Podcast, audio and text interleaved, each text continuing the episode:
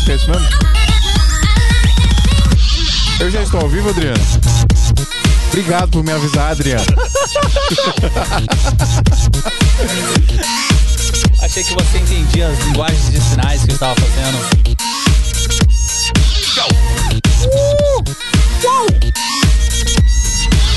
Salve, salve, seguidores da nossa querida Santinha! Bem-vindos a mais um episódio do Santa Mãe do Iso Alto. Eu sou o Fio Rocha e aqui a gente fala sobre audiovisual, fotografia, tecnologia, só não falamos de feitiçaria!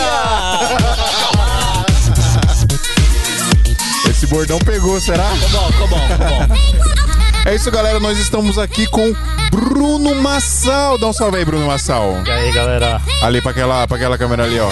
Aquela Sou câmera Sony, né? que não é uma Canon, mas tudo bem, tá bom? Tudo bem, tá bom? Só não é uma Canon porque ninguém me avisou. Senão eu trazia. É, né? pois é, né? Erro nosso. Senão Desculpa, seria gente. Full Canons, full Canon. Galera, pra quem não sabe, Bruno Massal é fotógrafo, é videomaker também. É, eu vou, vou, vou dar um sermão em você, porque eu sempre falo para as pessoas que não pode ser os dois. Eu sou.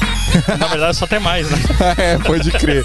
E o Bruno Massal, ele é um dos responsáveis pela Canon aqui no Brasil. A gente vai entender exatamente o que, que é isso, o que, que ele faz, né? Por- se ele é o responsável é, de ir lá e tacar vidro na porta da Nikon. Provavelmente ele. colocar, colocar aquele pacotinho de cocô, né? Tacar fogo no É. pacotinho, a galera foi apagar pisando. Nossa, Adriano. Isso, Halloween, cara, Isso você é pesado, velho. Halloween, Halloween. Caraca, meu Deus do céu. É isso, galera. Nós vamos trocar ideia com o Bruno Massal aqui, muito sobre equipamento, muito sobre. Ele trouxe uma lente do tamanho da minha cabeça aqui, ó. Deixa eu ver, deixa eu ver, deixa eu ver. Pera aí, ó. O bagulho é grande. E é pesado, é malandro. Mano, ai que louco. Achei da hora essa parada aqui em volta. O, Como que é o nome disso aqui? Quando- É um, é um adesivo customizado. É adesivo da Mark Collar. Eu achei que ele ia dar um baita do 3M. nome, tipo plotagem 3M. ultra, não sei o quê. É um adesivo. É, é um adesivo. Eu comprei no AliExpress e eu que apliquei. Então, Muito louco. só secador E de ficou cabelo. bom assim? Ah, pois é, né? Bruno Massal, filmmaker, fotógrafo, responsável pela no Brasil e aplicador de bagulho de lente de adesivo. Na câmera também, ó. É Adesivo isso, galera. Nós vamos trocar ideia com o Bruno Massal a partir de agora.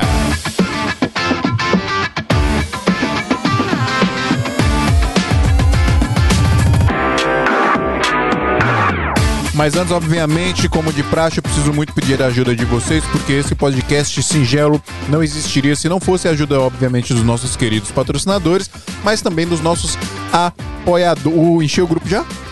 Já Encheu quase o grupo. encheu, não sei. Deixa eu ver, deixa eu ver. Pessoal, Se encheu, já, já era, gente. Pouquíssimas vagas no grupo. É um grupo de WhatsApp lá. Como é que você faz pra participar desse grupo de WhatsApp? Lá é o grupo secreto Santa Mãe dos Altos. Você vai em santamanhodosalto.com.br barra apoio. Por que, que você ajuda a gente entrando nesse grupo? Porque você vai escolher um plano de assinatura lá para ser um apoiador da Santinha. Então tem um plano de 20 reais por mês, você paga mensalmente. E tem um plano de 15 reais por mês, só que você paga um ano inteiro, né? De uma vez. Então você tem o desconto aí pagando né, 15 reais por mês, porque você vai pagar tudo de uma vez, vai adiantar o pagamento para nós. Tem outros planos a mais lá, de 50, de 100 reais, se você for rico e quiser ajudar a gente com mais dinheiro, a gente agradece muito, mas não, né, tem os planos normais lá que a galera faz. E o que, que você ganha? Só deixa eu dar um recado do que você Diga. falou, porque eu lembrei agora.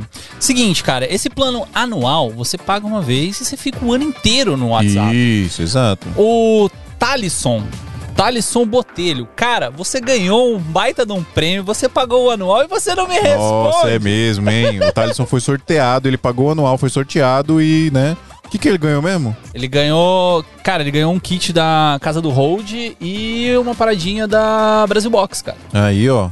Como é, ó, como é que é? Entre em contato comigo, Botelho. Você não responde minhas mensagens, cara. Ô, Botelho, Acho que ele mudou de número, será? ajuda nós, pai. Ajuda nós a te ajudar. Ajuda nós a te ajudar. É, e aí, como é, tem que esperar, né? Não dá pra dar pra outra pessoa. Não pode, tá guardadinho aqui, ó. Tá ele. bom, vai É ficar dele. eternamente guardado, será seu até após, após o seu falecimento. Então ajuda a gente que você podem ganhar também nos nossos sorteios. Não estamos prometendo nada, mas É de vez isso. em quando a gente É, o que que, o que que você ganha, né? Obviamente você ganha este podcast, porque né, você ajudando a gente, isso Esse é o você principal ajuda objetivo. o podcast não, não parar de existir, esse é o principal e obje- objetivo e poderia ser o único.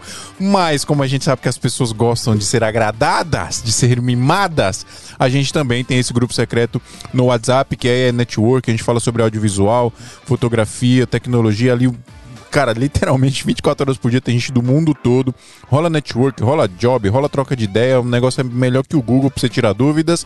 E ainda tem o esquema de você participar de sorteios periódicos que a gente faz. Os patrocinadores mandam as paradas pra gente, a gente sorteia pra galera lá.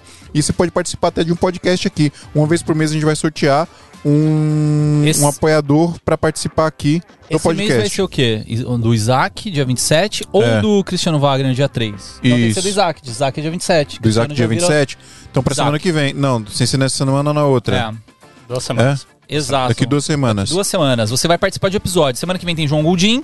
é, na outra semana é o Isaac. E você já pode Isso. estar nessa cadeira aqui participando com a gente. Exatamente. É isso, obviamente, se você for de São Paulo, você vai poder ver. Se você não for de São Paulo, aí é só você vir pra cá, tá bom? Aí você pode. Essa. Se vira com a passagem. É. Translado que- não incluso. Você que lute, translado não incluso. É isso, galera. Então, ó, pra você ajudar a gente, santamandesalto.com.br barra apoio. Ah, e antes que eu me esqueça, deixa eu já falar um negócio aqui, porque a gente já deixa pra falar no final e sempre esquece. Galera, evento em Brasília, encontro de videomakers e fotógrafos, Playmaker, dia 23 de outubro. Eu vou palestrar, a Paula Mordente vai palestrar, Renan Félix, as meninas do Live Session, Maurício Fonteles, o Isaac, o Rafa Donofrio. Vai ter happy hour depois com DJ, com banda. E é um lugar muito doido lá que vai ser, vai ser demais. O Nando. Filmes também está. O Nando Filmes, ele é só o organizador da parada, né? O É, sobrenome do cara é Filmes. Qual é o sobrenome, Nando? O Filmes. Nando Filmes.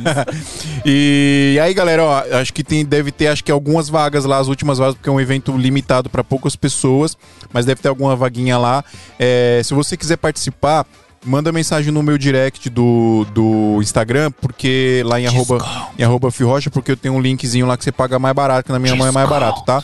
Assim, já, já acabou o primeiro e o segundo lote, tá no terceiro, que são as últimas vagas, mas a gente tenta um um precinho legal aí pra você ainda, se você for de Brasília ou se for da região, ou se você for de outro estado e quiser ir pra lá, que tá acontecendo com muita gente, tá, tá indo pra lá pra participar. Eu e Isaac, ser- a gente não vai palestrar e vai pra lá. Exatamente. E, cara, vai ser muito legal. Ah, e o mais importante não é a palestra, o mais importante é o network, né? E você tá lá, você confraternizar com a galera, isso é o mais importante desses eventos. Top. Certo? É isso. Falei tudo, Drico? Falou tudo, Não cara. esqueci Você de é nada, Drico? Não, você é sempre um ninja dessas apresentações. É isso. Mal, mal pude ver meus movimentos, né? Total, cara. Pode você já falar. tá, tá, no- tá num flow assim que você nem sente. É isso, pessoal. O pessoal que tá aqui no Instagram, ó, vai lá pro YouTube, tá? O link tá na minha bio. Bruno Massal, Eu. tudo bem? Tudo. Te chamaria de Massal agora, só porque eu sei que é assim que você gosta de ser Eu chamado. prefiro. É uma- isso. é diferencial. É, porque, né, fica diferentão, né? Bruno Massal. Mas eu ia perguntar por que Massal. Quem Fiz é pergunta você? idiota agora. Cacete, não, não faz uma dessa. Eu ia perguntar por que Massal, o sobrenome dele, idiota. Mano, é, então, vamos lá. Você é, foi primeiro você foi fotógrafo ou, ou videomaker? O que, que veio primeiro na sua vida? Bom, eu comecei a fotografar numa época que todo mundo precisava de filme 35mm. Então eu sou um pouquinho velho.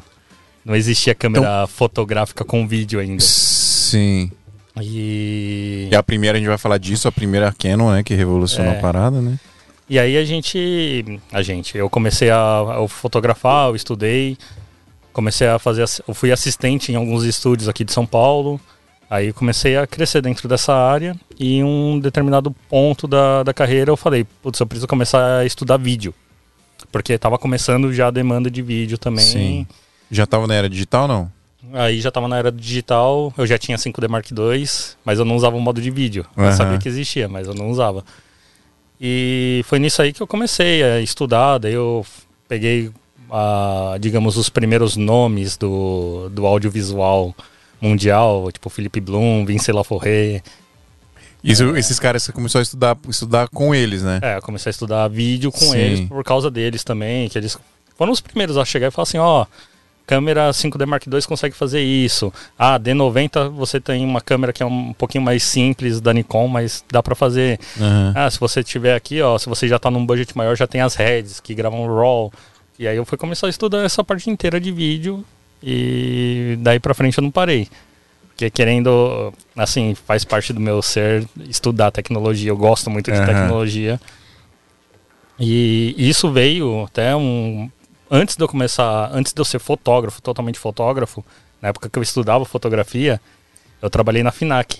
Na extinta FINAC. Você era vendedor na FINAC. FINAC? na- no setor de áudio e vídeo. Aí, mano, era da, mano, a FINAC era da hora, hein, velho. Eu ia lá só pra colocar os CDs e ficar ouvindo no fone. porque eu não Sim, mas a galera ia muito pra fazer Sim. isso na FINAC, né? Não, e, e é, é uma coisa muito louca, porque eu comecei na FINAC a trabalhar, eu...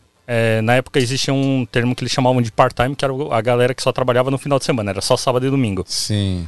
Aí tinha salário e tudo, mas eu podia trabalhar durante a semana em outras coisas. Aham. É, que é um em- emprego muito louco, né? Sim, você, mas- tem, tipo, você tem carteira assinada, tem plano de saúde, tem tudo pra trabalhar de sábado e Só domingo. dois dias. É, E um- o salário era bom? Cara, na época. Pra trabalhar dois dias? Eu não lembro quanto eu ganhava. Mas... Ué, como assim? não lembro. Mas era, era um salário relativamente ok, assim. Pra dois dias, eu acho que eram uns 1.200 reais. Com, com VR e todas as outras Ih, coisas. Mano, trabalho dos sonhos. Tem gente que trabalha. Tem gente que faz um evento e não consegue cobrar isso. É, não, eu tô, não, tô falando, vamos mais pra baixo, né? Tem gente que trabalha o mês inteiro e não ganha isso. É, então, é, é loucura, assim. Mas foi, um, foi o primeiro o primeiro ponto que eu vi, assim, que eu, eu, eu estudava fotografia, mas eu vi que eu precisava estudar vídeo também. Sim. Porque sempre chegava um pai de família, um- uma mãe, falando assim, ah, eu tô indo pra Disney com, com as minhas crianças e eu queria filmar. Aí você olhava assim e você fala, pô, não sei porcaria nenhuma de vídeo. Mas a, tipo, a pessoa queria te levar pra Disney pra filmar um rolê? Não, é, queria comprar uma filmadora Ah. e tal. E aí você não sabe explicar as filmadoras, não Ent- sabe ah, sim, ah, isso. diferença, Eu, e- tô ligado, o que você tava falando quando você tava na FENAC. É, e Sim. aí eu ficava, putz, eu preciso estudar, eu preciso entender o que que é lux, preciso entender qual que é a variante de zoom aqui, é, quando começa a fechar a abertura da lente ou não, é, que raios é uma câmera de 3 CCDs. E foi aí Nem eu sei o que é esse 3 CCD. Essencialmente é uma câmera que tem três sensores, mais um para cada cor. É um focado em cada cor. É, as câmeras que a gente usa normalmente, elas têm um sensor só para todas as cores. Sim. E a três, a câmera de três sensores, ela faz um, é um sensor para cada cor. Isso aí existe você- ainda? Existe, existe. É comum? É comum, é mais comum em televisão. Mas existe, até porque o espectro de cor para televisão, que é mais é tudo ao vivo, né? Sim. O pessoal acaba utilizando essas câmeras que são um pouco mais é, apropriadas para isso. Sim. E na época da FINAC eu, né, estudando a parte de, de vídeo especificamente, aí eu lembro de, de alguns casos bem interessantes, porque a FINAC, querendo ou não, não eram nenhum é, ponto de referência para preço, ninguém ela Ah, não. comprando, porque era tudo caro. Era uma parada bem mais, mais premium, né? A. FENAC. Eu, eu lembro, eu, ne- na época da FENAC, eu trabalhava na Fast Shop. Eu era vendedor da Fast Shop e era concorrente direto. Concorrência. Era uma treta do cacete os dois. Porque era um público ali A mais, Sim. é, B, B mais pra cima, né? Uhum. Por aí. É, então, e eu lembro que tinha um modelo, eu não lembro o modelo da câmera, mas a, a Panasonic tinha, era uma das poucas camcorders mini DV ainda no mercado com três sensores, né, três CCDs, e um cara da Globo, nessa época eu trabalhava na FINAC Morumbi, e um cara da Globo, ele foi lá e ele falou assim, cara, eu preciso urgente comprar câmera para um, pra uma demanda e tal, que a gente vai mandar para África, não sei o quê. Aí eu falei assim, não, legal. é, eu tenho isso aqui, não é nada profissional, mas vou levar três. eu, tipo, O ruim é que você não ganhava ah, comissão, né? É, afinal que não tinha comissão. Não tinha, era só atendimento. Eles né? começaram a comissionar em meados de 2013, 2014, mas eu já tinha vazado de lá faz tempo. Sim. Cara- o, o bom de trabalhar na festa é quando o cara falava isso aí, você estourava. É, tipo isso. Sabe o que eu acho mais engraçado da FENAC? Porque a FENAC faliu, basicamente, né? E a cultura que tava falindo comprou a FENAC. Aí você falou, mano, tipo, comprou dívida pra ter mais Não, dívida. não eu- é um rolê muito louco porque é pior que isso. Na real, a FINAC pagou pra cultura manter a operação da FINAC. a cultura ganhou dinheiro comprando a É. FENAC. Tipo isso. Mas, Genial, cara. mas a cultura não existe mais. Existe o louco lá. E- na Não, a Paulista. livraria cultura, você fala. É. Sim. Não, mas as lojas não tem mais. É, fechou várias. É, mas fecharam várias, mas as, a, que a gente chama de reestruturação, é, né? é da reestruturação, né? Uhum. Mas aí tem várias questões que envolvem, além da, da famosa é, VidCon 2019, né? Ah, tem questão da, de valores mesmo. Aí teve todo aquele, aquele exposed que eles tomaram de questões trabalhistas. Que Do- da FENAC? pesado, da cultura. Da cultura. Ah, da cultura. Eu não, Que, eu não que eles vi tomaram, essa parada. eles tomaram Cara. umas porradas assim bem fortes da Mas que galera que rolou? Não sei. uns ex-funcionários começaram a expor eles. Tipo, questões de assédio, o CEO assediar, asse- assédio moral, trabalhista em cima dos Mano, caras. assédio moral é um bagulho mais comum que existe em Exato. trampo. E as pessoas têm medo de denunciar porque tem medo de perder o trampo. né? Exatamente. Mas é tipo, é, é, é dia a dia, terça-feira, assédio moral. Ah, e, e é o rolê, porque, querendo ou não, todo o mercado de varejo é baseado nessa cultura que é extremamente escrota. Sim. E o que você mais tem é o pessoal chega, tá chegando Natal agora, vai começar a contratar um monte de gente. Temporária. temporária, mas é, tem que bater meta. É. Se não bater meta, você é um inútil e tal. É uma Exato. galera que tá no primeiro emprego. A, galera Sim. não. A menos que a pessoa tenha um talento nato pra vender. Mas assim, é uma linha muito tênue também, porque assim, eu tive. Na época que eu, tra eu trabalhei quase 10 anos da minha vida com vendas, né? Eu trabalhei, vendi celular, roupa. Aí eu, o o último foi na Fast Shop que eu vendia é, áudio e vídeo, né? Eu era da linha marrom, eu vendia TV, é, home theater. O Home, famoso pau para toda obra. home theater. Não, era até setorizadinho, cara. Eu vendia TV, home theater, na época aparelho de Blu-ray tava bombando. Mano, eu vendia uns 10 aparelhos de Blu-ray por dia.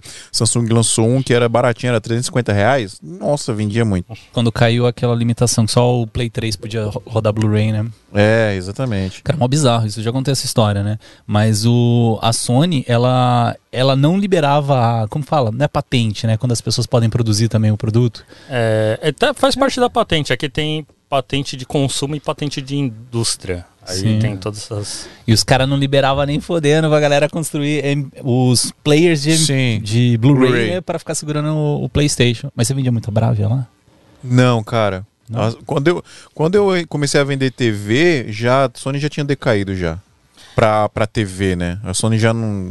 Porque eu lembro que meu pai falava na época do meu pai, que eu- na época das TV de tubo, que tinha que ser Sony, né? Então, Sony é melhor. Mas depois virou Samsung, LG. É, na época que eu tava na FINAC, eu vi- tinha ainda TV de tubo, por incrível que pareça. Caraca, faz tempo, hein, mano? E uma das últimas TVs de tubo que tinha era um modelo Bravia, que era hiper fudido. Tinha. Tinha é, um. Putz, cara, tinha um player de DVD Embutido? Aquela Uma que TV vem de tubo, Caraca. E ela era widescreen. Cara, tinha uma Então, TV... tipo, era- TV de tubo widescreen. E era surreal, porque, tipo, era tela plana, widescreen e tal. E, e eles faziam uma propaganda do caralho falando: é melhor que plasma, Ah. e não sei o quê, e não sei o quê, porque era o que tinha na época, né? LG e A Panasonic. plasma vindo tinha acabado de com- inventar É, e então. surgir, A né? plasma queimava muito, né? Dava aqueles negócios de, de, de stack Burn. pixel, né? Sim. Burn burn. É, o, o problema que a gente fala, né? O LED também dá muito de queimar. Uhum. Mas o, o, o plasma era mais rápido. Sim. Tanto que se você for em qualquer fliperama, tipo Hot Zone da vida, nesses, essas maquininhas aí, os, os Cruising USA, e é tudo tipo já queimado lá a tela, assim, onde tá os velocímetros. Pior que é mesmo. que já fica marcado na tela, né? É. A minha, eu comprei a TV de OLED, ela tem um sistema de segurança lá. Se você deixar muito parado numa tela, ela começa uns fogos de artifício, assim, ó. É, então, é, mas é, é justamente para evitar queimar. Pra evitar. é. Porque o, o, o OLED, ao, ao contrário do LCD, o, o OLED queima. Inclusive tem é, casos de monitores é, profissionais de color grading que são OLED, que colorista esqueceu no, bar, no color bar. Do Putz, dia pra noite era. já era um Putz, monitor de 40 mil mano. dólares. Caraca. Então, tipo, é, é um negócio, OLED é complicado, tem que saber cuidar muito. Deixa eu perguntar um negócio pra vocês, já que vocês estão falando de monitor. Qual que é o melhor monitor pra editar? Depende, quanto você quer gastar. Mas pra mortais, pra mortais. É, não, ó. Pra básico, médio e o top. Cara, básico, o pessoal vai muito pra TV. O cara falou aqui. Ah. Bruno Massal vê tudo em widescreen, o olho dele é no formato 16 por 9. Na verdade, eu não, eu não enxergo em widescreen, eu enxergo em CinemaScope. Toma, trouxa. João GSA. Toma, besta. O, o pessoal usa muito TV, né? Quando é o, público mais, é, digamos, low-end, que é o pessoal que está começando a fazer color, ou que é custo-benefício, vai para as TVs. Aí tem a, aquela série C da LG, que é bem popular, C9, CX. Tem uma da Samsung que o, o André Rodrigues, inclusive, me, me É, indicou. tem, tem uma Nossa, da geral Samsung. compra por causa do André Rodrigues da TV. É, que é a então, 4K é, lá, né? É, inclusive acho que a C9 e a C8, ele que indicava muito há uns dois, três anos atrás. A, a Samsung tem uma que eu não lembro o modelo, e aí tem os monitores mesmo, que o pessoal vai muito pro. Ultra é, Sharp Os da, Ultra Sharp da Dell da e os Dell. Bank, o SW. É, bem que já é acima de 10 mil, né? Ultra Sharp é um 5. Não, tem, tem uma série da Bank que, é, que não é 4K. É, eu acho que fica no 2.7K ainda, 2.3K, alguma coisa assim, que tá ali na faixa dos 4 conto. Qual que você usa para suas edições de foto? Eu uso. Cara, eu uso do iMac. Ou iMac. Eu uso o iMac. Não, é que é um Porque incrível, né? eu já tive que gastar uma grana no computador, então peguei o computador que tem a melhor, tinha a melhor tela na época. Sim. Sim. E- Não, mas eu acho que a tela do iMac, cara, porque o colorista eles reclamam porque eu acho que ele puxa pro amarelo, não sei, tem um, tem um Sim. lance assim, né? É, mas, cara, de todos os computadores que eu já peguei, assim, notebook, não existe uma tela melhor que o negócio, velho. Você pensa no custo-benefício, aí você fala, puta, o M1. Sabe quem que mandou mensagem hoje do. perguntando do, do M1? O, o Fernando Marreira. É, cara, Ah, tipo, Marrera. Marreira. Marrera. É, e aí ele tava perguntando, cara, eu tô falando com o Marcão da Brasil Box, é, ele falou pra mim perguntar pra você, pro Fio e tal, né, tô perguntando pro Pedro Machado também, é, se vale a pena o M1 e tal. Eu falei, mano, nem pensa, velho, só pega, tá ligado? Porque, mano, não... É, eu tô colorindo com o monitor do M1 agora. Eu deixo a, a visualização aqui na tela do notebook e os controles no monitor. Meu, tem um monitor da Acer, Full HDzinho, velho de guerra, mas funciona, mano. É, eu Bonzão. tenho. eu- fora o iMac, eu tenho um, eu tenho um sistema lá que eu mando para um, pra um segundo monitor, e é um monitor da Philips, que eu comprei na Calunga por 800 reais. 27 polegadas, Full HD, ele é maravilhoso. Aí. Mas bate bem a cor dos dois? Então, tem que calibrar, cara. É, um- é uma coisa, o pessoal ele chega e fala, pô, eu quero tirar da, da caixa e usar, e não é bem assim. Tem que calibrar o negócio para ficar bonitinho, é, dentro dos perfis que você usa. Sim. Porque varia, o workflow varia de um pessoa para pessoa. Mas, mano, é, eu vou falar um negócio que o- as pessoas vão querer me bater, principalmente o André Rodrigues. As Quando, eu, pessoas só querem te bater, cara. quando eu É assim encontrar- que funciona a vida. quando eu encontrar com, com o André Rodrigues, ele vai querer arrancar meu pescoço. Se ele estiver assistindo aí, ele já vai me xingar já. Ele tá assistindo e mandou 5 real pra nós, velho. Eita, Falou o Andrezão! seguinte, o melhor podcast do Brasil, só isso só. Massal, André- eu André ainda tá te amo. Eu ainda te amo porque eu ainda te amo. É que Não gente- esquece de mim. A gente tá um pouquinho afastado. Eu É também mesmo? te amo, André. Mesmo você sendo chato, eu também sou. Mas eu também te O amo. André, o André é chato, mano. Eu- Nossa, o André é muito chato, velho. O André é chato. Cara, mas, Mas é a gente vocês- ama ele. Não, é, É síndrome de Estocolmo com o André. É, é que você não viu a gente saindo, tipo, discutindo. É, aí você. Ah, eu lembro dos grupos de WhatsApp que vocês dois começavam a discutir, não parava nunca mais. Não, Mano, André, mas o André tá good vibes agora. É, então, eu acho que é por isso que a gente tá afastado, porque nenhum dos dois quer discutir mais. É, aí perdeu a graça, né? Cara, eu vi um artigo é, hoje, assim, no, Google aleatório, né? Falando o seguinte: que tem uma galera que joga um jogo de, de tanque, né? Tem direto essas propagandas no, no YouTube desse jogo. Sim. É, e ele é um jogo super realista, né? Que fala sobre é, a velocidade do tanque, o movimento tal, não sei o que, e os caras jogam absurdo. Aí um dos caras, um dos jogadores, começou a vazar um monte de, de conteúdo é, sigiloso do exército pra afirmar que ele estava certo na discussão dele, porque o tanque não virava 50 Ah, é, o André, o graus, nome dele é André era, Rodrigues. Era 40 graus. Eu pensei a mesma coisa. Se o André Rodrigues tivesse documentos, documentos sigilosos pra provar o ponto dele. né? Falo, não, eu tô certo. Mas, o- mas em 99% dos casos o André tá certo. Esse é o problema, né? É, verdade. E. Mas fala, falei. Não, é você que você tava falando. Não, é que eu ia falar do- de um monitor, cara, que eu, eu uso o M1 e eu tenho esse Ninja aqui, esse Atomos Ninja. Uhum. Aí, cara, eu coloco lado a lado e o Ninja, teoricamente, ele, puta, ele é feito pra isso, né? Tipo, ele é um monitor pra isso. E, cara, fica muito parecido as imagens. É que o, nin- o Ninja parece que ele é um pouco mais nítido, assim. Você Ninja. consegue- É, mas, cara, é muito pau a pau as cores, sabe? Tipo, eu falo, ah, pra quê, né? Tipo, tá bom, no Mac, né? Então, aí o que, que eu ia falar? Que as pessoas vão me bater, principalmente o André Rodrigues, ele vai me assassinar. Não é um pouco de preciosismo também? Porque cada um vai assistir de um jeito nas telas merda de- deles, velho. Então, então, sim. Sim. Tem um Eu tô sendo advogado do diabo aqui. Não, mas assim, é... o problema é, a partir do momento que a gente chega e fala, pô, o cara vai assistir de qualquer jeito, o cara vai assistir no celular, a gente faz de qualquer jeito. Sim. Você, como criador de conteúdo, você não pode pensar assim. Ah, eu penso. tô nem aí, mentira. Tô nem aí. Eu- eu Entendeu? tomo Entendeu? É, é aquela coisa, que nem é, quando tinha um fluxo bom de impressão, trabalho com impressão. Eu chegava lá, eu, impri, eu fotografava, daí eu editava a foto tudo bonitinho, daí fazia saída em Adobe RGB para ter o maior espectro possível de cor, para mandar para impressão e tal, daí exportava em TIFF para enfim, toda aquela que a gente pode falar que é a mesma frescura pro cara im- imprimir em 10 por 15. É. Entendeu? Então, tipo. É... Igual o cara, que, o cara que fica meia hora no Lightroom pra achar a- o, sabe, o tratamento perfeito da foto, manda pro cliente ele posta com, Com filtro, filtro. Do, Insta- do Instagram. Nossa, velho. Entendeu? Então, assim, é... a gente não pode ficar pensando no cara que vai assistir no final. A gente tem Aham. que pensar, na verdade, a gente falar, não, eu tô entregando o bagulho direito. A partir do momento que eu entreguei, o cara cagar, o problema é dele. Não, você tá certo. Eu falei, eu falei pra, pra puxar mesmo essa, discussão. E, mas tem uma parada que acontece comigo que, dependendo do job, eu, desencanei total de fazer uma parada top assim. Porque tá acontecendo muito, por exemplo, a gente vai lá.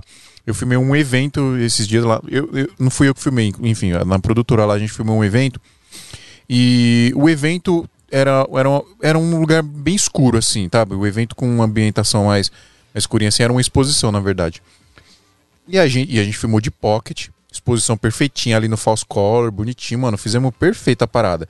E aí ficou cinematográfica, assim, a parada, porque a luz era bonita, era tudo da hora, sabe? A luz é tudo. A, a direção de arte do a direção de arte da exposição tava muito bonita.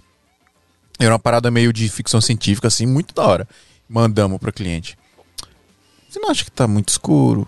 Você não acha que tá muito opaco? Ah, tá bom. Mano, taquei o, a, a, a curva lá em cima, exposição, botei 200% na saturação. Falei, ah, agora tá lindo. Ah, Tá bom. É Entendeu? Aí eu, putz, mano. É, Cliente quer isso aí, velho. até- Ele não quer o bagulho bom do jeito que é pra ser, sacou? Às vezes. Dá uma raiva disso, mano. Ah, eu, eu tô ligado porque eu, às vezes eu passo por isso e, e é foda. É, essa é, é o ter- esse é o termo. É, um bom exemplo, um dos freelas que eu tenho fixo ainda, que é o, a Mitsubishi Cup. ah, a gente tenta fazer tudo do melhor jeito possível. É um evento de automobilismo, mas a gente Sim. tenta fazer do melhor jeito possível. Só uma observação. É animal o trabalho que você faz lá. É, Mano. Eu sofro. Eu quero que você explique o que é, como é que é isso aí. Então, é, basicamente, eu comecei a fazer esse trabalho com o pessoal da Ponto 25 em 2019. Ponto 25 é a A produtora, né? produtora Sim. que cuida do, do- da, da criação de conteúdo para esse evento. Certo.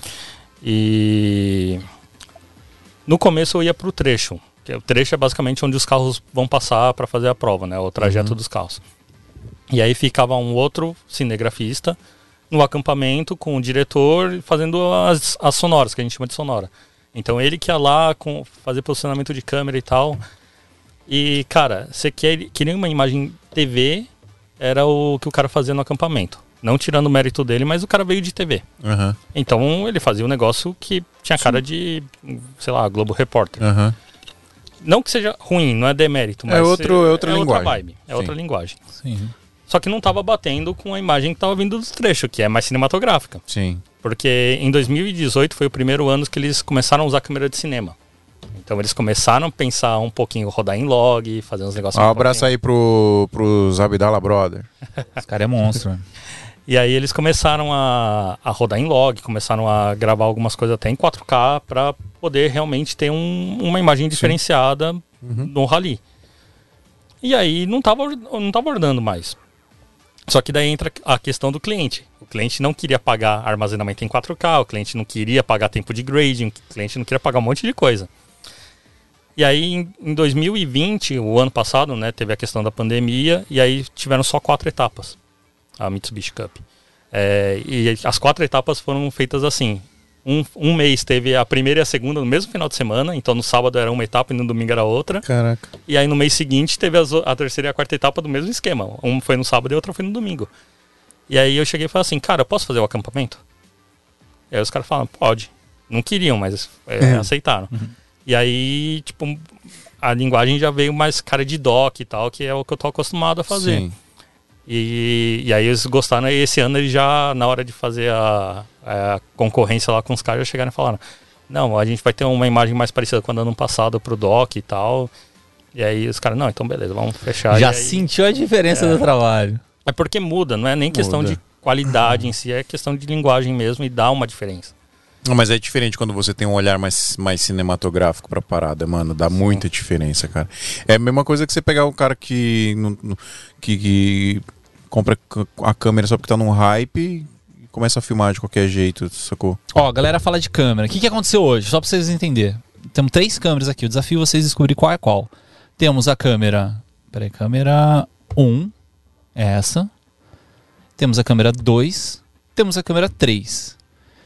Tem uma Canon. Não, não tem Canon hoje.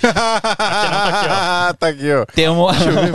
que não tá aqui. temos uma, uma Pocket, temos uma Sony e temos uma Fuji. Tá, qual é qual aqui? Eu não consegui balancear as é, duas delas, então ficou, ó, um, dois, pum. Mas, cara, eu, eu acho que muito assim, tipo, de equipamento, é, voltando nisso que você tava falando, é muito do cara saber usar. Porque Sim. se você tem a linguagem, você sabe o que você quer fazer, o Claro. equipamento é só um, um, um aporte a mais, um braço a mais, uma ferramenta que pode ser melhorada dependendo do que você quer. Que é o que deveria ser, né? Na real. É, Mas é o que muita gente, na verdade, não pensa assim. que a galera briga pelo equipamento, cara. Assim, tudo bem. Tem, tem questões de equipamento que são necessárias pro seu trabalho. Por exemplo, sei lá, eu quero fazer um trabalho de academia. Que nem eu, eu fiz o, eu gravei o Felipe Tito e o Rubinho Barrichello. É, treinando e tal, não sei o quê. E, cara, tipo assim. Eu vou criar um, dá- um selo de humildade agora pra colocar no podcast. Toda vez que você falar isso, eu selo de humildade. Porque, cara, eu fiquei muito feliz de gravar com o Rubinho.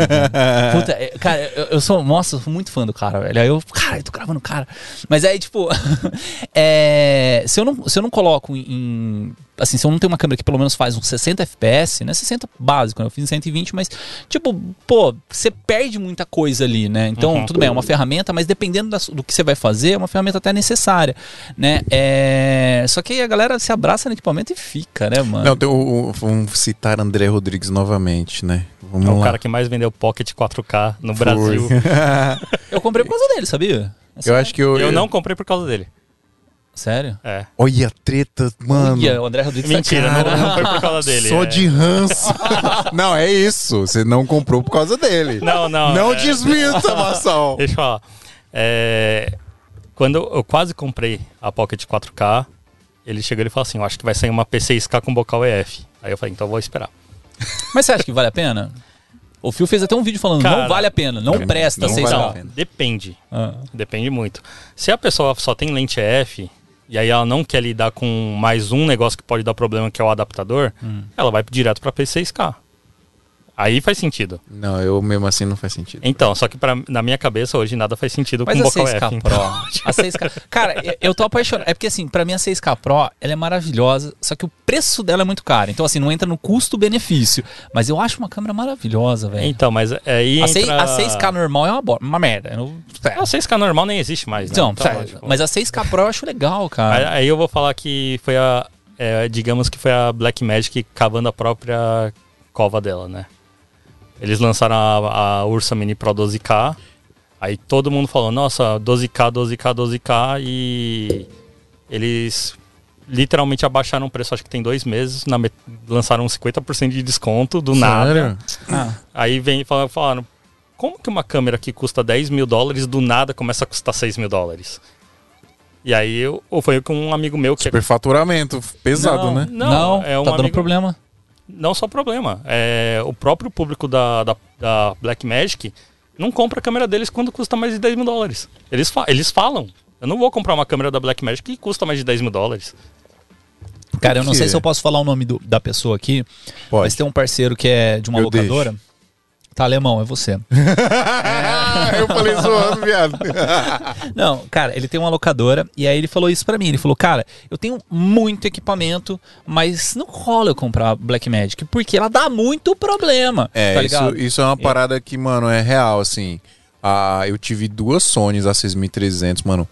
Elas trabalhavam todo santo dia. As bichinhas são tanque de guerra. A gente vendeu uma e o cara tá usando até hoje ainda. As câmeras tem o quê? Mais de cinco anos, cara. E nunca deu um problema. Nada, nada assim, nada, nada. Nunca aconteceu nada. Black Magic eu já perdi umas duas já. Tem uma na ciência técnica, inclusive. Tipo, Ah, teve a do Touch lá que deu pau e qual que foi a outra? É, teve a. não, a gente comprou uma logo no- na primeira semana ela tava com aquele problema ficava desligando, você lembra? Uhum, Aí a gente trocou por outra, aí teve essa outra agora que que deu pau no, no monitor e aí tá na assistência técnica. É, é isso aí. Elas são incríveis, mas não sei.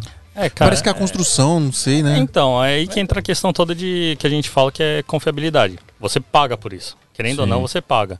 E aí o pessoal chega e fala, pô, mas Canon não, não tem nada é, custo-benefício, tudo muito caro. Aí é, se começa a oferecer o que oferece na Pocket, em qualquer outra, daí fica mais caro.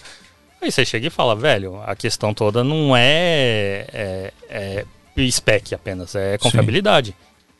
Pô, eu, o ano passado, o, o Sertões 2020 foi em novembro. E eu, eu fui pela ponto 25, né? O ano passado foi a ponto 25 que foi cobrir. A C300 Mark III tinha chegado no Brasil, tinha três dias. Os caras falaram, pode levar pra testar. Eu, eu levei a câmera, ah, eu fiquei 10 dias debaixo de sol. Percorrendo, tipo, de São Paulo até o Maranhão. Teste de fogo mesmo. Teste de fogo, fazendo diária. Tinha dia que eu entregava mais de 2 teras de, de material. E, tipo, a câmera, Linda. Nada, nem, nada, nada. Nem, nem tremia. nada. E, velho, é uma coisa que é, eu tava conversando com, com um amigo meu. É, a gente fez um evento no autódromo de. no cartódromo de Aldeia da Serra, ali o Drift Meet do Fiuk. E um pessoal foi com umas pockets na época. Era Pocket 4K, tinha acabado de ser lançada. Ah, esse aí que você fazia com o André Rodrigues, né? É, foi um que ele não tava mais. Ah. É, Você aí- mandou ele embora. eu, não, eu, não mando, eu não mando ninguém embora, cara. Eu não mando nesse job. eu só vou freelando. Só pra causar aqui, criar o clique. É, mas o, tava muito frio no dia. E, cara, o cartódromo de Aldeia da Serra, quando bate frio, é, é um frio, assim, considerável. Tava tipo. O lugar menos frio era dentro dos carros. então, tipo, você imagina quão frio tava. E. O cara lá com a Pocket 4K, duas das câmeras congelaram, não estavam funcionando. E a todas as Canons que a outra galera tava rodando, tava tudo 100%. E aí ele falou, cara, eu vou, eu vou ali na produtora e vou voltar e já. E aí o cara voltou com uma GH4 e uma GH5 da Panasonic. E aí as câmeras funcionaram e tal até um determinado ponto, mas aí já tinha acabado o, o evento também. E eu acho que é, é muito isso. Você- quando você compra essas câmeras que a gente fala que são mais caras, você tá pagando pela confiabilidade. Sim. Né? Com exceção da Red. é um hot take aí também. A Red é, É. absurdo. Cara, Qual- Quais as suas considerações pra Red? Olha, eu acho que qualquer Eu acho que é um muito marketing. tem muito marketing. Você mas- paga pela bolinha vermelha. É, não, a bolinha vermelha você paga quando você usa Leica. Mas a, a Red tem muito de. é, a Red, na real, ela é muito parecida com a Blackmagic nesse ponto. Ela parece que le- leva os usuários como um beta testers, assim, Uhum. coloca o produto no mercado e aí começa a dar pau e eles tentam resolver. Que é o que a Blackmagic faz e o que a Red faz. É, mas a galera que usou Red lá em 2009, 2010, lembra das Red One da vida, que o, o kit da Red, da Red One vinha com um saco de gelo seco junto, porque é pra câmera não esquentar. Você tinha que colocar em cima da câmera. Ah, mas eu acho que assim, toda marca, ela meio que arrisca, assim, é porque a Canon ela é bem cautelosa, tirando a R5 e a R6. É, porque eu acho que ela arriscou, né, R5 e R6. Mas, tipo assim, toda marca ela meio que solta um produto ali pra ver qual que é do mercado, e aí se rolar, ela aposta naquilo. Né? Então, por exemplo, a, a Blackmagic, né, a gente tá falando mal da Blackmagic, mas que eu amo aqui, tem um monte de coisa de Blackmagic aqui. É, ela lançou a Atem, a Atem Mini, e tipo, pô, a galera curtiu, tá queimei comprando duas. pra caceta. É, e aí, tipo, pô, soltar a Pro, a Pro ISO, a Extreme, Extreme Pro e não sei o quê. E aí, tipo, é, ela quer meio que galgando, assim, pra você comprando cada vez mais, né? Então, por exemplo, eu comprei a Mini, aí depois eu comprei a Pro, depois eu comprei a Pro ISO, agora eu vou vender minha Pro ISO pra comprar a Extreme Pro, né? Por quê? É sempre uma coisinha a mais. Tipo assim, é, essa Pro ISO aqui, Cara, ela é muito legal, ela tem quatro cortes, é bacana tal. E ela grava nela. Aí você fala, pô, legal, ela grava nela. Só que ela só tem uma entrada USB e uma saída HDMI. Se você tá fazendo multiview de corte, você já tá usando HDMI, não tem o que você fazer. Se você quer usar ela de placa de captura, você vai usar USB. Aí você fala, ah, não, é, não vou usar ela de placa de captura. Mas como que você vai soltar o sinal do, do PGM, né? Do, do que você tá cortando Então, mas, pra ela? mas aí eu acho que também a Blackmagic ela faz isso estrategicamente. Porque é a mesma coisa que a galera fala, porra, mano, a Blackmagic podia lançar uma Pocket com, com um saída SDI. Se ela lança a Pocket com a saída SDI, É, ela, ela mata a a- as. Ela não vende urso, ela não vende a- as, as estúdio, né? Sim. Então acho que é estratégico isso. Não dá pra você colocar tudo, porque a Pocket é uma câmera top, Então, mano. mas é isso que eu ia chegar. Aí que ela faz? Ela lança um equipamentinho que melhora um pouco a mais. Aí ela, ela falou assim: ó, vocês precisam então fazer isso, né? Soltar um PGM, um multiview e, e- e virar é, placa de captura. Então tudo bem, ou gravador, né? Então a gente coloca o Stream, stream Bridge. Aí eu peguei esse Stream Bridge pra testar. Mano, que negócio ruim, velho. Aí falei, puta, não funciona. Aí eu fui ver essa Extreme Pro. Aí ela tem duas USB, ela tem duas HDMI, resolve todos os problemas. Eu falei, puta, eu vou comprar. Mas, cara, é sempre um equipamentinho a mais, tá ligado? Sim. Sim. Que eu acho que é o que ela tentou fazer com a 4K. Soltou a 4K, depois a 6K. É, e nenhuma das ATEM Mini tem botão de liga e desliga, né? Então Não isso é, tem. mano, isso é ridículo, velho. É que eu não entendo por quê, né? Mas. É, eu entendo por quê. Por quê? É pra queimar e você ter que comprar outra, velho. Espertos, cara. Não, mas é, Cara. tem, um, tem uma coisa que, que, que é- entra nessa questão, que é, é uma coisa muito louca que a galera fala. Pô, é, a, a Pocket podia ter um SDI. Podia. Mas se você for parar pra pensar, o HDMI dela nem 4K solta. É, Então, se você falar assim, pô, eu preciso fazer uma transmissão em 4K, não dá pra fazer de não dá pra fazer de Pocket. E você consegue fazer de SL3 da Canon. O que é bizarro. Caraca. SL3 a é SL3 A manda SL3 sai- tem saída 4K limpa. limpa. E é uma coisa muito surreal, porque você chega e fala, pô, uma câmera que, sei lá, até antes da dólar, ah, do dólar subir, custava tipo 4 mil reais na loja do Filmmaker, no- na loja Sim. da Canon. Qualquer lugar você comprava a câmera por 4 mil reais, tinha saída 4K limpa e você tinha uma câmera de cinema que não tem. Mas você sabe onde você consegue comprar uma SL3 com preço animal, cara? Brasil Box. Essa eu vi vindo, eu até vi a imagem que você colocou Não, já preparei, preparei. Já. É, galera, tá falando de equipamento aqui, né? Onde que a gente compra equipamento? Onde compramos os nossos equipamentos, pessoal? Nós compramos na Brasil Box. Esse cabo HDMI não foi lá, por isso que ele tá falhando aqui. É, falhou. É, para quem não conhece Brasil Box, pessoal, é uma loja de equipamentos para produção de vídeo, audiovisual, fotografia, é, equipamentos, periféricos, acessórios, tudo que você precisa comprar aí para que você precisa para o seu trabalho, você encontra lá na Brasil Box. Só que a Brasil Box eu preciso explicar porque funciona de um jeito um pouquinho diferente. Por quê? Quando você entra lá no site da Brasil Box, é brasilbox.us, já começa a diferença aí, né? É, você vai ter o preço em dólar e você vai ter o preço aproximado em real. Porque tudo que você vai comprar lá tá baseado no valor do dólar. O valor, o valor do dólar nunca muda. O valor do real a gente muda, tá mudando de hora em hora. É que a gente tá voltando para os anos 90 na época da inflação, né? Hum, o bagulho tá ficando louco. Enfim. Mas aí você entra lá, O cara viaja, né? mas não é verdade? Eu tô mentindo? Nem um pouco. Eu tava esperando. Tá virando meio que um cruzeiro, cruzeiro real. É, Cruzado. é. Vai, o pessoal vai voltar a fazer compra do mês, Adriano, porque de, de manhã vai estar um preço, à noite vai estar outro. Verdade. O pessoal vai ficar com a ca- caixinha registradora lá mudando os preços. Só né? etiquetando. É, só etiquetando. Enfim, pessoal. E aí você vai lá, o, o preço aproximado em real, mas quando você fecha, o preço que você paga já tá incluso todas as taxas, impostos, você não tem nenhuma surpresa quando você chega na sua casa, tá? Não é, não é falcatrua, não é gambiarra, não. Você vai receber boni- bonitinho, com o preço que você pagou aí, com frete, tudo certinho na porta da sua casa. Se você entrar no site e não tiver o equipamento que você quer lá pronta entrega, vale você encomendar, os caras vão passar o preço para você, valor do frete, valor da importação, tudo bonitinho para você receber no conforto do seu lar, da sua produtora, de onde você quiser. Basta você dar o endereço e o seu cartão de crédito. Porque também parcela, Adriano. Parcela. Yes, dá para parcelar também. Fique esperto que tem sempre promoção lá. E cara, a Brasil Box ajuda o nosso podcast aqui desde os primórdios. Foi um patrocinador que veio e falou: Fio, eu quero ajudar vocês porque esse podcast é top. Um beijo, um abraço pro Marcão. O Marcão é um Foi quase responsável. essas palavras mesmo. É isso. Eu, eu conheço a figura, então eu acredito. Não é? É o Mar Marcão é o Marcão. É, quem conhece nunca esquece porque ele é top. E aí, o. O, o que, que eu falo? Nem lembro mais. que ganha as balinhas também. Ah, é, tem as balinhas, as balinhas são top Você nem também. ia falar isso. Não, eu ia falar que, que né, a gente sempre agradece muito aqui o Marcão lá da Brasil Box, porque ele sempre ajudou o nosso podcast demais. Esse podcast, cara, de verdade, ele não existiria se não fosse a Brasil Box, porque é um dos responsáveis da gente existir aqui, porque ele ajuda a gente muito. Então dá uma moral lá, procura Brasil Box com Z lá no Instagram também, dá uma moralzinha lá e qualquer equipamento que você precisar. Vou te dar uma dica, pelo menos cota, tá? Pelo menos cota com os caras, porque você vai ver que, mano, não dá pra competir. Certo? Animal. Então, ó, quer comprar equipamento com melhor preço, melhor prazo e melhor atendimento? Brasilbox.us.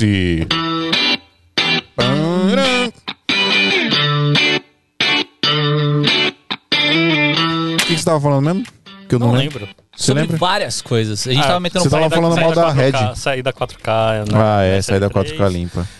Então, e aí cai muito numa coisa. Eu tava conversando com o Américo, fala isso, eu falo. é, a gente tá num momento de mercado que não existe câmera ruim. Não tem uma câmera Sim. ruim no mercado. É, o que existe é câmera inadequada para o trabalho que você quer fazer. É, eu, eu acho que é, é exatamente isso, né? Eu acho que existe.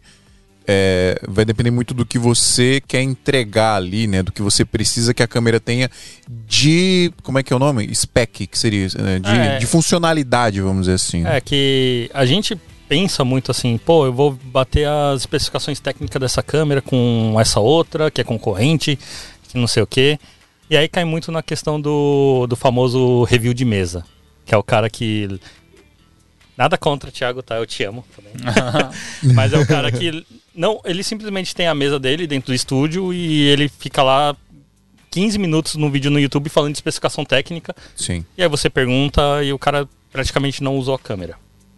E é, é muito complicado esse tipo de coisa, porque daí o mercado inteiro se baseia num cara que está simplesmente seguindo aquilo lá que aquele cara tá falando, sem saber se o cara de fato utilizou um equipamento ou não. Inclusive tem um, um caso bem curioso que é um reviewer brasileiro, não lembro o nome dele. Mas o cara ele fez um review de uma lente sem usar lente, porque a lente não chegou. Oxente. Ele comprou a lente, a lente não tinha sido entregue, daí ele gravou, ele falou assim: "Ah, tô voltando aqui só pra mostrar a lente e tal, não sei o quê". Que porra de review é esse? Oxi. Daí Mas como eu- que ele fez o review? Não, ele fez um review lendo literalmente a especificação que tava no site. E aí ele falou: "Nossa, essa lente aqui ela tem uma abertura, sei lá, 1.4, então é muito boa pra você fazer retrato". tipo, como se fosse a única coisa que Aham. ele pegasse. E infelizmente o nosso mercado tá cheio disso. E é um é um Não, e eu digo problema. mais, o, as marcas elas passam a se basear nisso, porque as marcas baseiam o seu marketing nessas características. Uhum. Vide, aí eu vou eu vou fazer o advogado do diabo de novo, tan- tanto da Sony quanto da Canon da, da 7S3 quanto da Canon R5. Os caras botaram 8K para marketing. Então, eu vou, te- eu vou falar na real outra coisa. Hum, Vamos ver o que vai rolar aqui.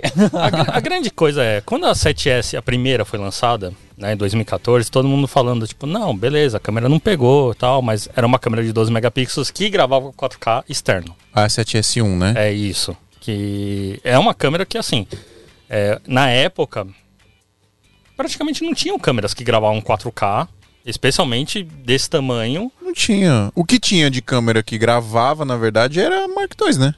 É, não, Aí tinha a isso. T3i, T5i. É, 2014, cara, 2014 só tinha GH4 gravando 4K. Tinha GH4, né? Só GH4. Só que engraçado, a GH4 era uma câmera meio underground, né? Meio Lá no Brasil. É, né? Ainda é, né, aqui no Brasil, né? Na, na verdade, Panasonic no Brasil é meio underground. Ah, É, underground e underdog. As duas coisas. pode crer. Eu respeito muito a galera que usa Panasonic porque esses têm coragem. Mas por quê, Mas cara? por Você não gosta da Panasonic? Não, eu gosto. Eu só acho que, tipo, a galera que insiste em usar Panasonic no Brasil é, tipo, cara e coragem. Mas por quê? Por conta de, ter de assistência, É, tudo, né? suporte? Assistência, suporte.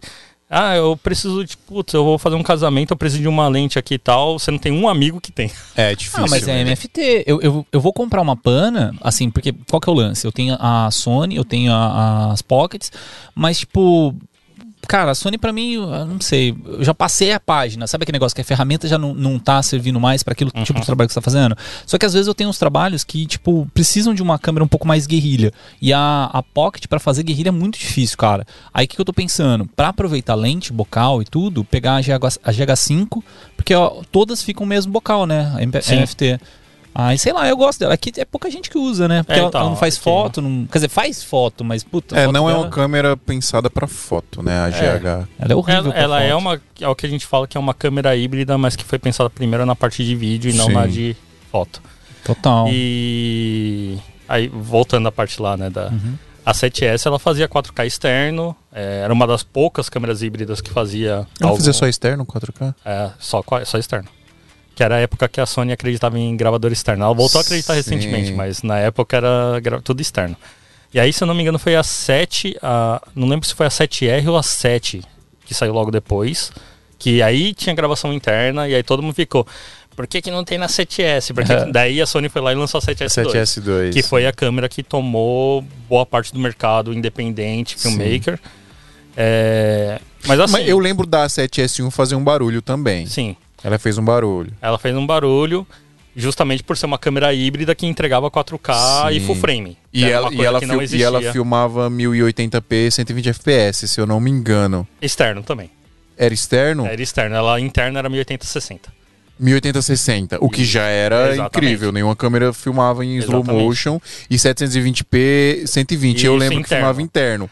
E eu lembro que a galera fazia o upscale e não dava diferença. É. Aí apareceu um monte de casamento com a noiva jogando buquê em câmera lenta. É o que a gente chama os casamentos John Woo. É, slow exatamente. Era, juntou o John Woo e o. e o. Zack Snyder começou a fazer É, casamento. também, é tipo tudo em isso. câmera lenta. Só faltou os flares do Michael Bay. Pode crer. As- explosões do Michael Bay, pra ser mais legal. Mas o, o, lance todo é que a 7S2, a, todas essas câmeras da época aí da Sony de 2014, 2016 sofrem, sofrem, na verdade, superaquecimento. Sim. Quando você grava em 4K. Aham. Então, quando você colocava a câmera no limite do que ela podia fazer, é, era uma coisa que não era bem resolvida. Então, o que, que a gente falava? A própria Sony falava isso. É uma câmera que entrega o 4K, se você precisar, mas tem a limitação devido ao tamanho e processamento que, Sim. na época, era o- a questão toda do, da câmera em si. Uhum. E a R5 ela pega um pouco disso. Ela é uma câmera 4K, extremamente eficaz em 4K, Sim. que se você quiser você tem 8K. É, só, só que eu Só acho. que ninguém pensou dessa forma. Na verdade, até uma falha do marketing da Canon que foi falar, é a primeira câmera que tem 8K. Sim.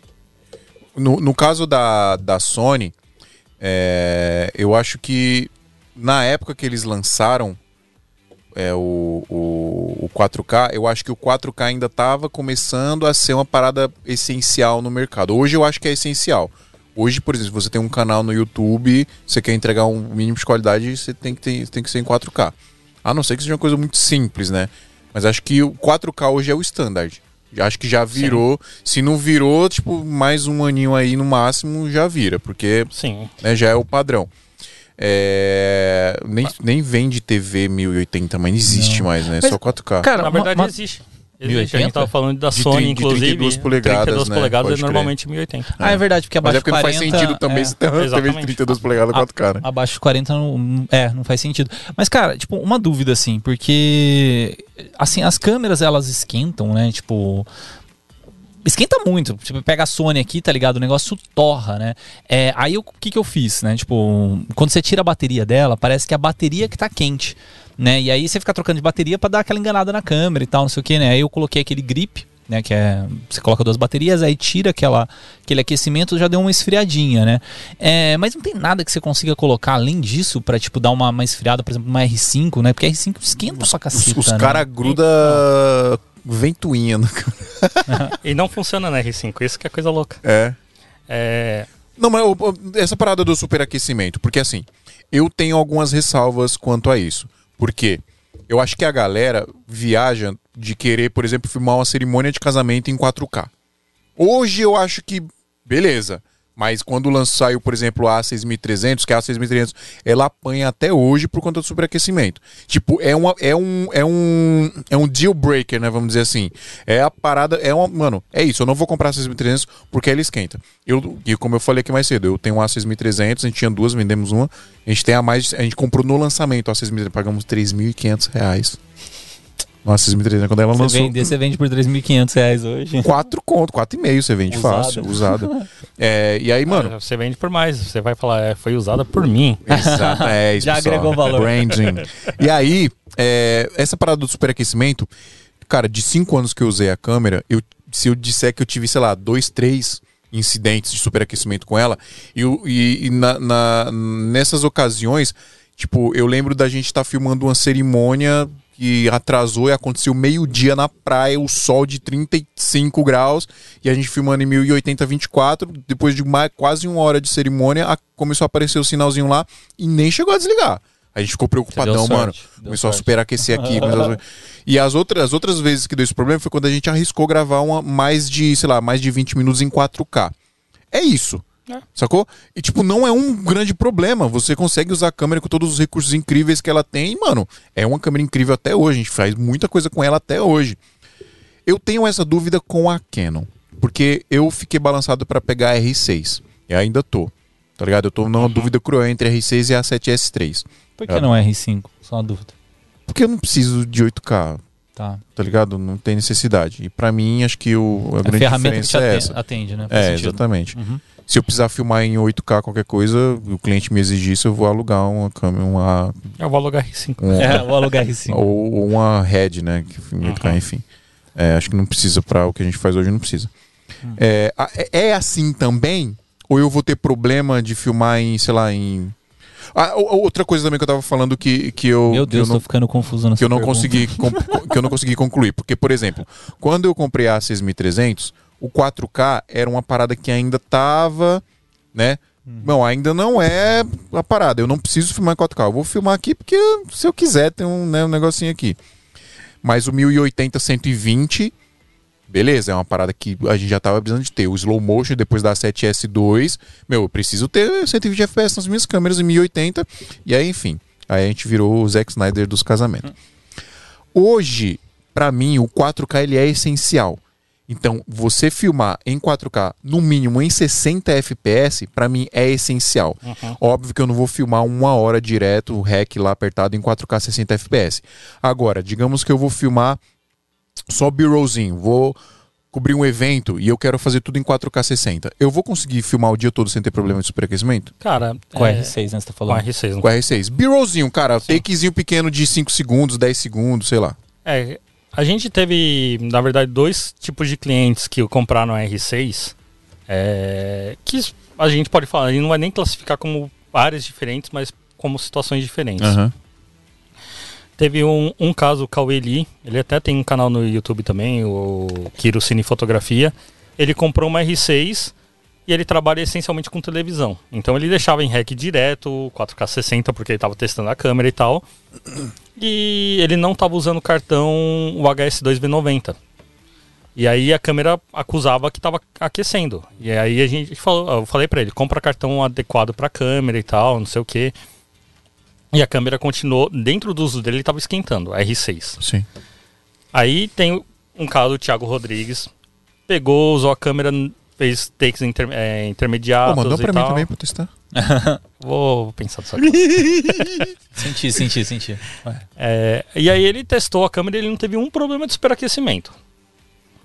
Aí eu, não satisfeito com os testes não científicos, Aham. eu peguei e falei com o pessoal da Ponto 25 e falei, cara, usa no Rally. E a câmera não esquentou, uma vez. Então, eu fico pensando nisso, porque os caras põem no limite a parada às É. vezes. E não tem necessidade. Na vida real, a gente não coloca nesse limite. A não ser que o cara seja um louco, né? Igual os caras que, que quer filmar a cerimônia com a 6300, duas horas de cerimônia em 4K. Tipo, tem Em necessidade quatro- nenhuma. Ele quer usar, é, gravar em cerimônia inteira em 1080 120. É, não tem necessidade nenhuma. Então o cara que faz isso, mano, a câmera tem que castigar ele, tem que esquentar mesmo, tá ligado? É, então, e aí cai um pouco nessa questão que a gente estava falando sobre né, o- como a câmera esquenta. É, a Sony Ela colocou na 7S3. Na verdade, as Sonys ela usam um sistema de que a gente fala que é de resfriamento ativo. Sim. Então a câmera, na verdade, ela sempre está resfriando E ela tem um cooler, né? e ela tem um cooler, só que ela sofre interferência da temperatura externa. Então, por exemplo, se você estiver num lugar muito quente, como, sei lá, Flórida, Sim, a câmera vai esquentar mais rápido. claro. É, a R5 e R6, a Canon optou por resfriamento passivo. O que acontece? A câmera ela não sofre tanta interferência externa. Porém, ela demora mais para esfriar. Porque ela não tem um cooler dentro dela. Exatamente. Então, a... tem até um, um vídeo engraçado que a gente fala que é engraçado, mas é porque deu muito problema Aham. esse vídeo pro cara que fez. É um, é um, um fotógrafo de casamento, é, fotógrafo e maker de casamento lá da Flórida, e ele tinha uma 7S3 e uma R5. E ele colocou as duas lado a lado, e a 7S3 estava esquentando mais rápido que a R5. Caraca. Por quê? Justamente essa diferença do, cu- do cooling passivo e do cooling ativo. E entra tudo dentro do, do uso. É, se você chegar para um cara e falar assim, pô, é, eu vou gravar na Antártida. Obviamente a R5 vai esquentar mais rápido na mão dele lá na Antártida, porque ela sofre menos com temperatura externa. Então Sim. pode estar menos 15 que a câmera vai esquentar do mesmo jeito. Aham. Só que se o cara tiver, sei lá, no sertão, é tipo, sei Vai lá, igual, tipo... Aí a, a R5 vai demorar mais para esquentar porque ela não, a variação dela de temperatura é a mesma e a 7S3 vai esquentar mais rápido. Mas, mas tem um negócio também que o equipamento ele tem um problema de desligar por, por overheating, né? Overheating. Overheating. Overheating. Que é quando aquece demais. Over- o- mas ele Adriano. também tem como é, Overheating. desligar. Overheating. Overheating. Aprendi, aprendi. Agora eu tô. É, mas ele também tem como Superaquecimento. desligar por overcooler, né? Que é tipo, Sim. se ele, se ele esfriar muito. Eu vi um, um documentário que o cara vai no. Tipo assim, não é Antártida, mas tipo, é um lugar muito frio, assim, saca? Naquela pegada. É, e ele tá filmando com o iPhone e o iPhone fica desligando toda hora, porque assim, tá tão gelado que o iPhone não consegue trabalhar no gelo, né? É, o, o lance de temperatura é, sub, né? É questão que a bateria, as, as atuais tecnologias de bateria não aguentam. Então tem, tem vários, várias questões aí envolvidas. É, um bom exemplo, o Thiago Calvinho, diretor de, de videoclipe, Uhum. ele foi rodar um clipe no Chile. E aí ele tava lá com a C300 Mark II e com um Move Pro.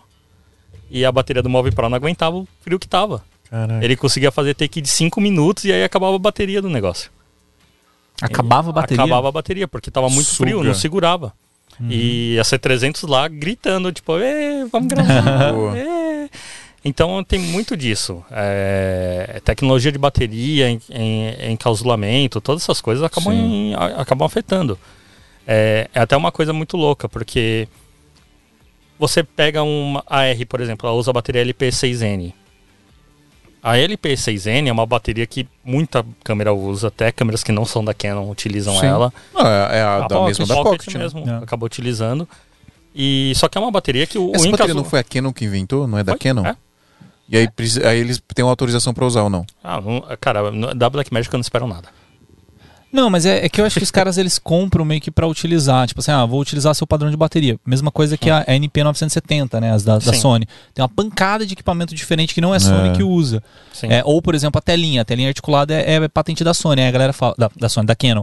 Aí a galera não fala. é não. Não é? Não. Articulada não é patente da Canon? De quem que é? De quem que é? Na verdade, a tela articulada em si, ela na verdade era uma patente da Toshiba. Eita. Só Quem que tem só a que- patente da Toshiba? Então, a Toshiba. Aí mas a tipo, mesmo a fez. Toshiba não, não fabricando mais câmera. É, só, só que eles catam, eles liberam pra quem quiser usar. Hum, faz sentido, faz sentido. Ah, usa aí, galera. É, tanto porque, assim, a gente fala, o pessoal fala muito, nossa, aqui não tem, a Sony não tem, por isso que a Sony não usa. Uhum. Na verdade, a Sony usava em camcorder. Filmadora da Sony sempre teve tela Nossa, articulada. faz Sim, sentido, é cara. Faz sentido. É, mas- Ah, é- aquelas. É, então, é uma questão de posicionamento de mercado. só. Nossa, sempre, sempre prosperei assim uma informação errada pras pessoas, É cara. é normal. Sempre falei que era É tudo culpa da é- Canon. é Você é normal. desses. Sou desses, né? É normal. cara, tem um negócio da Canon é, que eu acho, assim, não sei se é. Deixa eu falar da VMakers Fala. primeiro. Deixa Sim. eu falar da VMakers primeiro, por favor. Ó, porque a gente já tá há quanto tempo? Eu acho que a gente já, né? Muito tempo aqui já sem falar da VMakers. Galera, rapidinho, ó. É, a VMakers é outro patrocinador nosso. É a maior escola de cursos para audiovisual e fotografia online do Brasil. Os caras têm mais de 160 cursos lá. É muita coisa. Tá rolando um workshop, né? Tá Sim, rolando um workshop exatamente. top. Eu não sei qual é, mas eu vi que tava. Tá, é. Sou sincero, vou abrir aqui. Vou abrir. é pega aí direitinho mas os fala, detalhes. Fala, fala dos cursos. Mas, é... então é isso, pessoal. São mais de 160 cursos. Ah, os caras têm qualidade masterclass no curso, porque, mano, é só fera que faz lá. O... Conhece o Baltarejo, Massal? Quem não conhece o Baltarejo, né? Conheço. Entra lá no, no, no canal da AVMakers lá, no YouTube. AVMakers lá no YouTube, vocês vão ter um, um gostinho do que é a qualidade que os caras entregam dos cursos. Tem muita coisa. É, fala, você achou aí o. Vou falar, vou falar do curso aqui, ó. É Descomplicando a Curva de Tons do Lightroom com o Fábio Zang. Cara, o Fábio Zang tá fazendo uns cursos muito animais. É, teve um E- workshop de iluminação, né? Muito legal dele. Qual que é a sacada? A maioria desses cursos, assim, que são, é, vamos falar, gratuitos, né? Você se cadastra, entra lá, assiste o conteúdo e tal. Eles muitas vezes viram cursos físicos lá. Sim. Físicos, é. É isso aí, eles viram cursos Cursos propriamente, propriamente ditos. ditos. Então, assim, se você entrar agora no curso gratuito, você já tá aproveitando um pouquinho do que você vai conseguir assinando a AV Makers. Não, você já vai ver a qualidade já ali, né? E é de Exatamente, é graça, por causa galera. disso, é de sim. graça. É, como é que faz pra... Vamos deixar o link na descrição? Vamos, é, tem que clicar aqui em cadastro. Se eu vou pegar esse link, já vou colocar aqui na descrição Show. Então o link tá na descrição aí, pessoal, pra vocês terem um gostinho lá. Mesmo que você não seja fotógrafo, cara, vale muito a pena pra você entender como que funciona o Lightroom. E aí, né, não preciso nem dizer que pra você ser um bom videomaker, um bom filmmaker, você precisa ter um mínimo de conhecimento de fotografia e etc, né? Sabe o que, que rolou mês passado, cara? Foi um negócio que eu, eu perdi. Eu falei que, putz, queria ter assistido. Uma live sobre Avid Media Composer.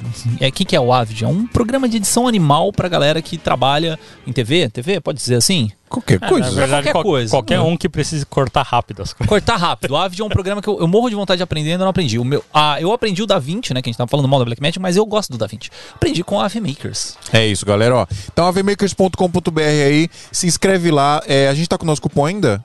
Cupom é SMIA99. Você paga 99 reais. Você não vai É conseguir isso. melhor preço que isso, Na cara. nossa mão é mais barato. Mão é mais Já tá rolando uma promoção lá, na- direto na Ave Makers, mas com o nosso cupom você vai pagar, se eu não me engano, é 10 ou é 20 reais, ainda mais barato mensal. E aí funciona igual a Netflix. Você paga lá um valor mensal, você tem acesso a absolutamente todo o conteúdo que tem lá, sem restrição nenhuma. Tanto os cursos oficiais quanto os conteúdos extras, que tem muita coisa, uma infinidade de coisa lá. Então, galera, quer aprender aí na maior e melhor escola de audiovisual, fotografia e suas vertentes do Brasil? Vai para avemakers.com.br.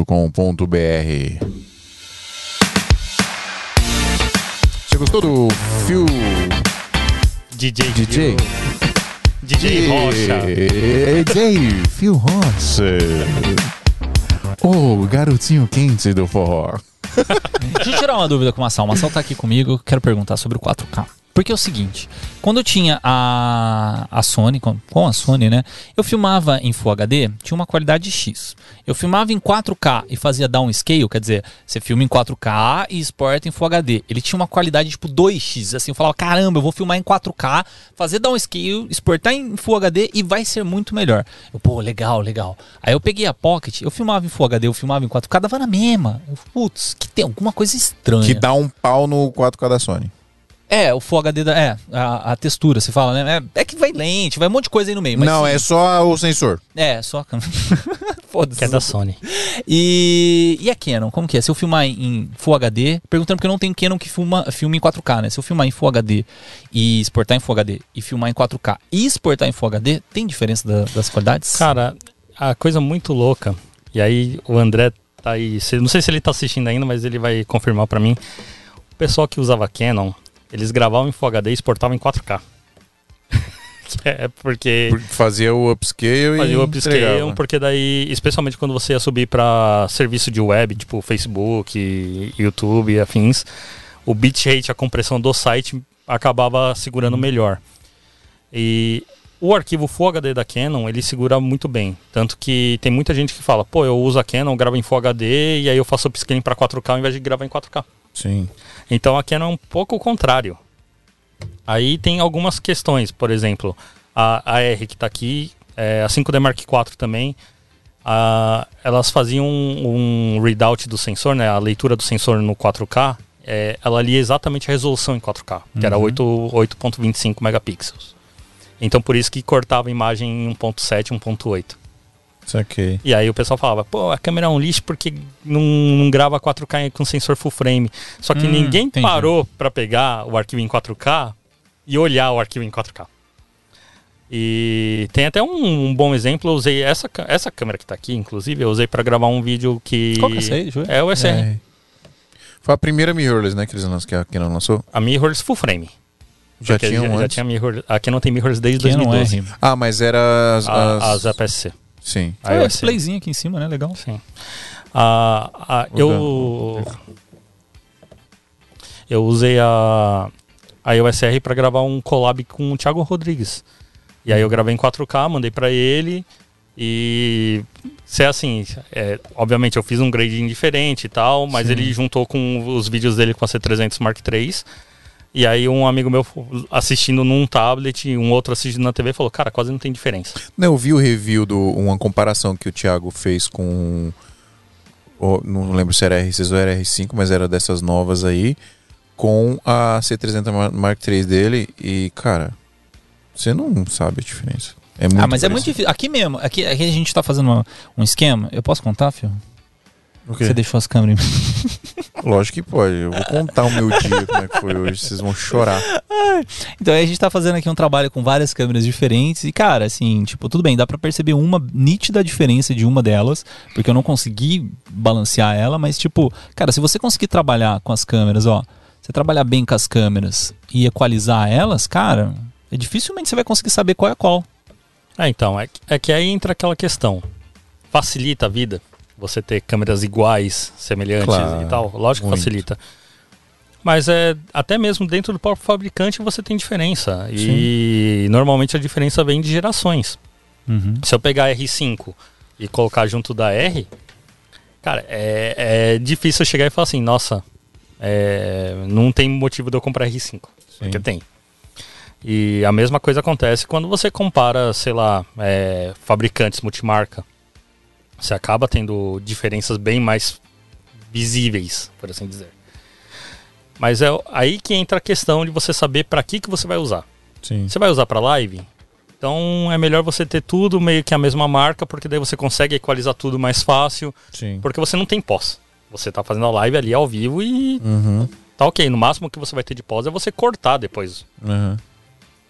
Ah, não, vou trabalhar num curta-metragem, num longa, então você vai ter tempo de pós. Aí você vai lá, pega a câmera, se você quiser rodar com uma AR e uma Red, é, uma R5 e uma 7S3, você roda e... O André Rodrigues que lute pra colorir. Exatamente, o colorista que se vire. E é muito isso que, que acontece, é, que a- as pessoas, de novo, elas não pensam. Elas falam, ah, eu vou comprar tal câmera porque ela grava 4K. Aí Sim. você chega e fala, mas qual que é a saída dela? Pra que, que você vai usar? É. Quanto que dura a bateria? Tá, se você está indo para uma câmera híbrida, é, a câmera tem como você alimentar externamente? Você vai alimentar externo como? Através de um power bank, através de uma Ah, tomada? Dá?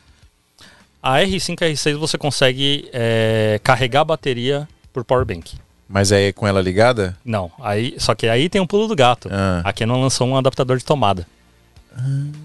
Que é o tipo dummy, É, mas próprio da Canon. próprio da Canon. E aí você põe a bateria e vral na tomada. É, exatamente. Delícia. E ela fica ligada Infinitamente.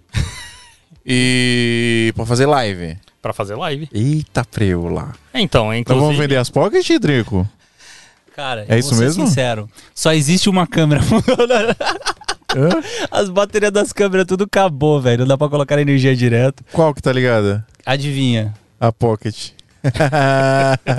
Acabou tudo bateria, velho. Tá eu bem. doido aqui trocando bateria. Tudo bem. Deixa eu falar, a culpa é minha, pessoal. Nós estamos com déficit de câmera aqui, né? Depois que roubaram minhas câmeras, você viu o roubo, Marcel? Eu fiquei sabendo. É, Eu fiquei foda. sabendo porque... Mas, cara, o Brasil é foda. Brasil, essa é a frase. Brasil é foda. é o... Tem uma banda de uns amigos meus, Dynamite Club, que tem uma música que eles falam todo dia um 7x1. É, mano. É bem isso. Cara, mas faz muito sentido. O, Brasi- o Brasi- Mas- brasileiro, brasileiro é o, o Goku, só que a gente tá dentro da câmara de gravidade eternamente. Exatamente. Mas ó, não vamos chorar por leite derramado. Eu quero saber. O 4K e o Full HD sai pau a pau? Se eu pegar uma câmera 4K botar os dois no Por que, que você quer Full HD ainda, mano? Porque a maioria dos meus clientes exportam Full HD, mano. Eu mando pro WhatsApp pros caras muitas vezes, entendeu? Filme 720, então. É, mando- de- filme Cara, de eu- iPhone. Na boa, se eu Eu- mandar em eu- 720... Pô, falando em iPhone, eu vi hoje um, ca- um review de um cara que fez o, o- filmou com o iPhone 13 em, ProRes. Mano, Eu, eu vi isso aí. você viu? É, Ele publicou acho que na sexta-feira. Mano, E aí, é tipo, muito- tomou o final de semana da galera. é muito bizarro, mano. Pra onde, onde a gente vai parar, irmão? Só que tem um outro vídeo que também saiu no final de semana que é tão legal quanto. Ah, O pessoal da Corridor Digital pegou o iPhone original e melhorou as fotos através de inteligência artificial. do primeiro iPhonezão primeiro lá. iPhone. E, cara, é bizarro a similaridade que você consegue chegar. Caraca, mano. É muito surreal. Ma- Mas a parada do, do vídeo, eu fiquei impressionado porque, cara, de verdade, eu não vou dizer que dá pra se passar por uma câmera hoje, por exemplo, você vai botar uma imagem de uma 7S3, de uma Canon R5, de, sei lá, que outra câmera que lançou aí recente, a própria Pocket 6K, você não, óbvio que, né, se colocar uma imagem do lado da outra, você não vai comparar. Mas, mano, de verdade, se eu tiver um iPhone, se eu tiver um iPhone que tem que ter um tera porque o ProRes vai ocupar espaço, né, igual água. Pois é. Então, tem esse porém aí. Cara, pela imagem que o cara gerou lá, que eu vi no vídeo dele, o vídeo dele ele até coloca um aviso no começo, né? Esse vídeo foi inteiramente filmado com o iPhone 13 em ProRes 4K. Uhum. Cara, não, não precisa mais de câmera pra você fazer, sei lá, filmar um making off. Não, mas na verdade, é, a gente tem vários amigos, parceiros que fizeram conteúdos pra Canon, usaram um celular pra pra fazer alguns takes de making off e você não vê, Não vê, mano. não vê. Isso sem ProRes. Imagina agora que tem. Mano, e isso, porque, assim, pra gente que tem o olho treinado, a gente percebe quando é uma imagem de celular. Sim. Tem aquele sharpness um pouco mais exagerado, que a, o software tenta dar uma melhorada ali na Uhum. imagem. Cara, é bizarro como não tem isso, é bizarro como a imagem tá clean, tá bonita. é. parece que saiu de uma, de uma câmera mesmo, uma híbrida, uma DSLR, uma mirrorless, sacou? Cara, é muito. Cara, eu fiquei assustado. E eu, É só que eu acho isso ótimo, eu acho isso muito bom. Por exemplo, eu tô querendo. Eu tô querendo pegar firme com o meu canal do YouTube agora. E eu quero vlogar. Eu conheço uma pessoa que fala isso há muito tempo, ela tá sentada desse lado da mesa. Daí Tava sentado desse aí? Não, ele- a pessoa tá sentada desse lado da mesa aqui. O senhor É. Bruno Massal. então, eu tô querendo. Eu já tô assim, eu tô, tô tentando postar uma vez por semana um videozinho e tal, mas ali dentro. E aí eu tava querendo investir numa câmera com um monitor flipado, uma pequenininha, pra eu vlogar. Eu vou, eu vou investir no iPhone porque eu, eu já tô com a parada aqui e não precisa mais, cara. É, então, a questão que, eu, que entra muito é comodidade. Sim, comodidade é isso. Porque eu conheço várias pessoas que falam, eu vou, vou vlogar com, com celular. Dá pra vlogar. Dá pra vlogar com celular. É, celulares hoje também tem câmeras incríveis. Sim. Não só iPhone, como o Android também tem Também vários tem, celulares com, sim. com câmeras incríveis. Ó, o Samsung Ronaldo do 35mm filma com, acho que é um Zenfone dele, é o canal É. dele, ele filma com o celular. Ah, mas é que o Zenfone é legal, né? A câmerazinha de trás, Sim. assim, ela flipa, né? E você Uhum. consegue ter a câmera de Exato. trás na É, frente. então, mas ah, tem várias questões aí que você chega e fala, beleza, eu vou vlogar, mas como que é o som? Como que vai entrar o áudio? Como que não sei o quê? E aí, às vezes você olha, a Small Rig, inclusive, lançou um, um- meio que uma gaiola universal para celular, Sim. que você consegue montar, tipo, qualquer Ah, aí não, aparelho. aí não. Aí você chega e fala, beleza, bacana para quem cria conteúdo com celular, mas eu não preciso disso. É. Só que daí, para eu melhorar o áudio do meu celular, eu preciso ter alguma coisa montada Não, e mas, aí começa... cara, eu vou te falar um negócio. O, o áudio que esse, que esse brinquedinho aqui capta Sim. É inacreditável, mano. É que convenhamos, né? Se o celular não consegue captar áudio direito, não tá fazendo um trabalho exato, exato. Não, e o doido, a partir do, do iPhone 11 e do iPhone 12, tem um microfone aqui atrás. Sim. Esse microfone aqui, ele funciona melhor que muito boom que eu já usei, mano. Em Esse aí câmera, não é velho. aquele negócio que tira o, o ruído também? Que ele, que ele tem um negócio aí de noise é, compressor, né? E aí ele Não, liga o não microfone atrás pra conseguir o. Não sei, mas é compressão. bizarro. Ele capta, a qualidade de áudio que isso aqui capta é bizarro. É. A Sennheiser lançou um microfone agora específico para iPhone bem legal também. Sim. Inclusive, eles ficaram de me mandar aí um para eu fazer um. Não, é, eu lembro que a, a Rode chegou a lançar um, um microfone também que você conectava através Sim. do Lightning. E aí, depois de um tempo, eles lançaram uma versão USB-C do mesmo microfone que, que é exatamente para a galera que usa Android, né?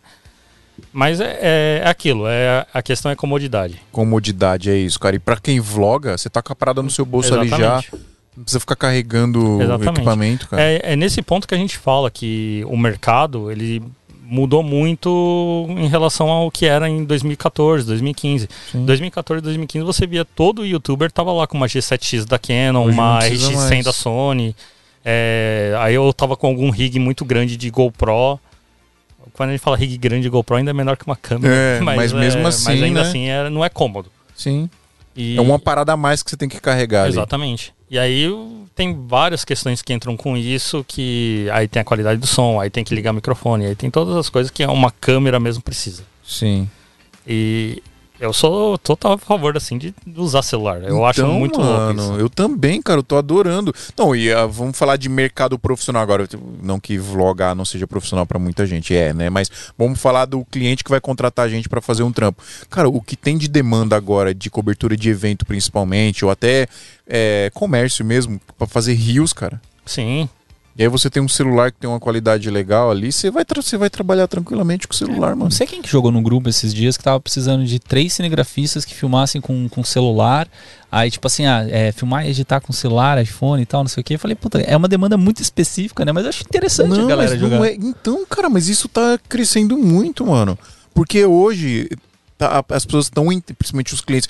Eu, eu já vendi cobertura de evento pra filmar e editar os stories ali no evento e já entregar pra pessoa ir postando durante o dia. Só como a gente fazia, a gente pegava a câmera, botava na vertical ali no gimbal, filmava, botava na ilha, editava e entregava pro cliente. Agora a gente já faz isso aqui. Só que eu precisava vender isso pro cliente, precisava chegar, eu inventei um nome inclusive, chamava Stories Pro. Falou, ó, vou colocar no pacote aqui o meu Stories Pro, tá? O que, que é isso? Ah, a gente vai filmar o seu evento e vai fazer os stories ali em tempo real. E vai, você- durante o evento você vai ter os stories com qualidade profissional ali. Ah, pô, legal. Alguns clientes falam, ah, não. Alguns clientes, ah, pô, legal. Hoje os clientes eles querem isso. Uhum. Isso virou uma demanda real do mercado dos clientes. Você não precisa vender mais, eles querem. Pô, tem como fazer os stories aí pra gente ir postando durante o evento? E por Faz causa isso. disso aqui, ó. Porque o celular tá entregando. É, o lance todo de vídeo vertical, especialmente pra gente que é da área de audiovisual, que acompanha a galera do YouTube, especialmente a galera da gringa. É, vou dar um. Vou criar um nome aqui, vocês falam Pedro Marquinhos, né? Outros caras. Tem Pedro o, Marquinhos. o Gessé é, Madeira Cavalo de Pau. peraí, peraí, peraí. Deixa eu ver quem que é. G- é que é? Gessé Wood. É o Driftwood. Madeira Cavalo de Pau. Driftwood? É o Jeff, o Jess Driftwood. Ma- Por quê? Madeira, cavalo de pau. Driftwood. Drift é o quê? Mas drift. Derrapagem. Cavalo de pau. Ah! não, mano, eu fiquei horse, horse, não. Tinha que ser, tinha que ser, é, ma- tinha que ser madeira derrapagem. Madeira Ó, da pra, pra galera falar ali nos comentários. Madeira derrapagem ou madeira cavalo de pau, pessoal? Deixa eu só É. falar aqui do Maurício Renner apareceu aqui mais De uma vez. novo, o, Sabe o quanto, filho da Maurício? Renner. Sabe quantos o Maurício Renner mandou? Ah. Cinquentão. Mano. Ó, Só- a pizza já. Só para atualizar vocês, a AV Makers vai fazer um workshop gratuito de elementos cinematográficos. É esse, Inscrições é esse. abertas ainda. É Caramba, esse. mano, o Renner é animal, né? O cara mete É. 50 reais pra ajudar a gente no- nos patrocínios. Ai, que demais, Vamos mano. colocar o link aí também, pessoal. Eu tinha visto esse workshop aí. Ele mandou mais 20 reais. Cara, Maurício, você tá muito animal hoje, cara. o Maurício, é- o Maurício é Boa rico. noite, senhores. Cheguei atrasado. Cara, ele chega atrasado já mandando 20 conto. Você sabia, o Maurício Renner, ele é da família Renner, que é dono das lojas Renner. E Ele o é Hack rico. Insano. Só deixa... Ah, o Hack Insano só mandou 10 reais não falou nada. Hack Insano. Só mandou 10 reais. Você tá desdenhando que ele mandou 10 conto, mano. Não, é que ele não falou nada, né? Ele mandou dinheiro. Tá bom, muito obrigado, Hack Insano. A gente é todos Hack Insano aqui O também. que, que você ia falar do Driftwood aí? Então, ele começou. Em 2018, ele era o cara que fazia story. Na vertical com câmera. Eu sei que esse maluco, eu segui, eu segui ele por causa disso. Exatamente. Os stories dele era mega profissional. O Ele GC é madeira. e tal. O GC, o Essa é madeira cavalo pau. GC é madeira derrapada. Madeira derrapagem.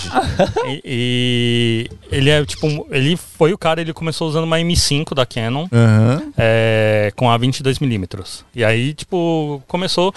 E, cara, eu, eu tem vídeo dele explicando o workflow dele. E é uma coisa muito louca, porque ele gravava tudo na vertical com a câmera. A câmera não tem suporte para vertical, então ficava tudo Sim. horizontal, só que ele gravava, a imagem tava no vertical. Aí ele jogava no Final Cut, tombava tudo. Aí fazia grading e tal, fazia a edição dele, exportava, jogava pro celular e aí ele postava tudo no, no. Instagram. E não tinha, não tinha IGTV, não tinha Reels, não tinha nada. Era tudo sim, story. Sim. Eu achava incrível, mano. E ele fazia Ele isso parou todo de dia. fazer. Não, ele fazia isso todo dia. Ele fez por Sim, um ano, sim. que era basicamente o daily vlog Aham. dele. E, cara, ele- aí o pessoal perguntava: Nossa, mas você faz esse esforço todo pra ficar 24 horas no ar? E ele falava: Sim. E foi assim que ele conseguiu vários clientes e vários Sim, seguidores, inclusive eu sim. e você. Sim, eu Cara- comecei a seguir ele por causa disso. E é um cara que faz que ele faz umas collab direto com o Pedro, com, com o Pedro Marquinhos. Com o Pedro né? Marquinhos. É, eu conheci ele, é do- através do Pedro Marquinhos. Ele é do Dope Squad. A gente tem que dar um nome pro Dope Squad agora. Dope Squad. Não vou nem arriscar. Dope, dope é o quê? Cara, É, Como que se traduz dope? É Meu mesmo, né? Dope é uma parada tipo, mano. Dope. pode ser desde droga até É, então. bagulho legal. Então é difícil. Esquadrão drogado, pronto, É, esse é o nome. esquadrão- drogado. Esquadrão drogado. em breve nos cinemas. Cara, mas ó, assim, eu cresci muito, né, no meu mercado por causa de stories. Que eu comecei a publicar ano passado, cara, eu publicava assim, vários stories editados, montados e tal, não sei o que, pra ficar 24 horas. Sim. É, aí que começou a ficar de banda maluca, eu não consegui mais fazer, e aí eu fico naquela, putz, eu não quero fazer um stories normal, porque eu já publicava o editado, e aí a galera queria o editado. Aí, Ah, você tá cometendo o erro do jovem. é, o erro do jovem. Mas assim, eu estou guardando esse material porque que eu vou fazer? Eu estou fazendo vlogs de vários, vários jobs que eu fiz pra depois fazer uns rios mais montados e lançar meu curso, porque aí é só você arrastar pra cima e você. eu, fa- eu faço isso hoje. Eu, eu, eu vlogo nos stories. Mas eu filmo com o celular e edito no celular ali. É, então, é aí que entra a questão da comodidade. Porque o, o fluxo que o, Des- o Jess tinha de gravar tudo na câmera, passar Não, pro computador, editar e aí passar pro celular pra postar, é um negócio que, assim, sendo bem sincero, eu não tenho a mínima paciência eu de fazer. também eu não, não teria moral, não, Mas, mano. cara, sabe um negócio que eu acho louco na Canon? O tom de pele da Canon.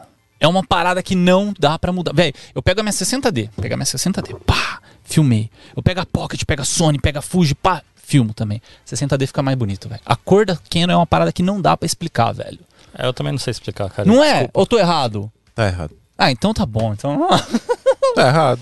Não, qual que você acha melhor? Ah, com o tom de pele você arruma na pós. você- Tudo você bem, dá pra arrumar pra pôr. Mas assim, você tá querendo uma É que, cor a, é que assim, a ciência de cor de cada câmera as, vai entregar uma cor mais pronta ali, dependendo da câmera que for. É, Nikon é verde.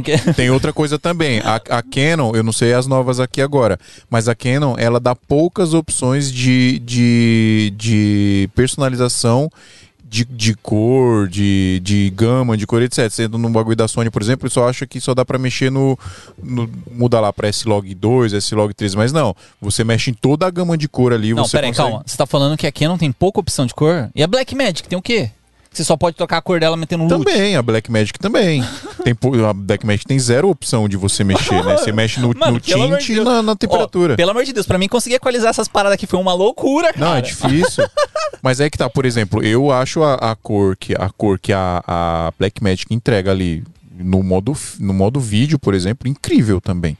Eu não acho ruim, eu não acho que é melhor do que a Canon, é diferente. Ah, não sei. É que eu faço muita live e a, a maioria das lives, assim, cara, não dá pra você, pô, vou meter um loot, vou fazer não sei o quê. É muita correria, mano. Você pega uma Canon, sério, na- nas lives que eu faço, assim, bota uma Canon. Cara, você tem um contraste, uma, uma qualidade de cor no standard dela que, tipo, não dá pra bater com Ah, outra não, mas, mas, mas eu, eu já eu, eu nunca gostei disso, dessa galera que fala isso, porque ela até entrega uma cor legal. Hum. Mas pra você entregar ali no standard, por exemplo, você tá entregando um, um alcance dinâmico de merda.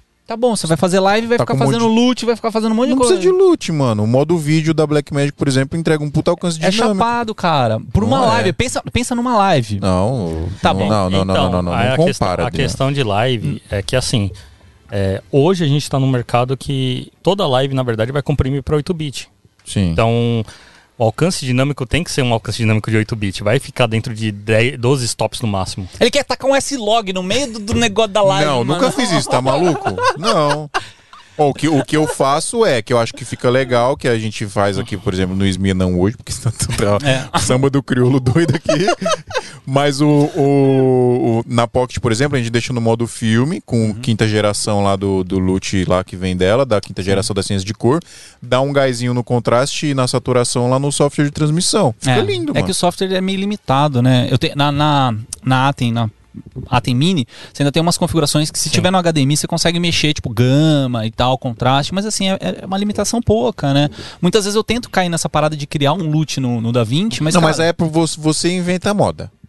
Você inventa moda. você não faz live todo dia que nem eu, mano. Quero, quero colocar Não. você todo dia pra ficar fazendo Você color inventa a grade da moda. live. É, mano, geração 5 da cor da Pocket, dá um gásinho na saturação. Pronto, fica lindo, mano. Que eu, falo vou pra além. esse Hellis Eu. Mortal, que nunca usou uma, uma C200 pra fazer uma live. Não, mas, ah, ah, Adriano, aí não, nunca mesmo, né?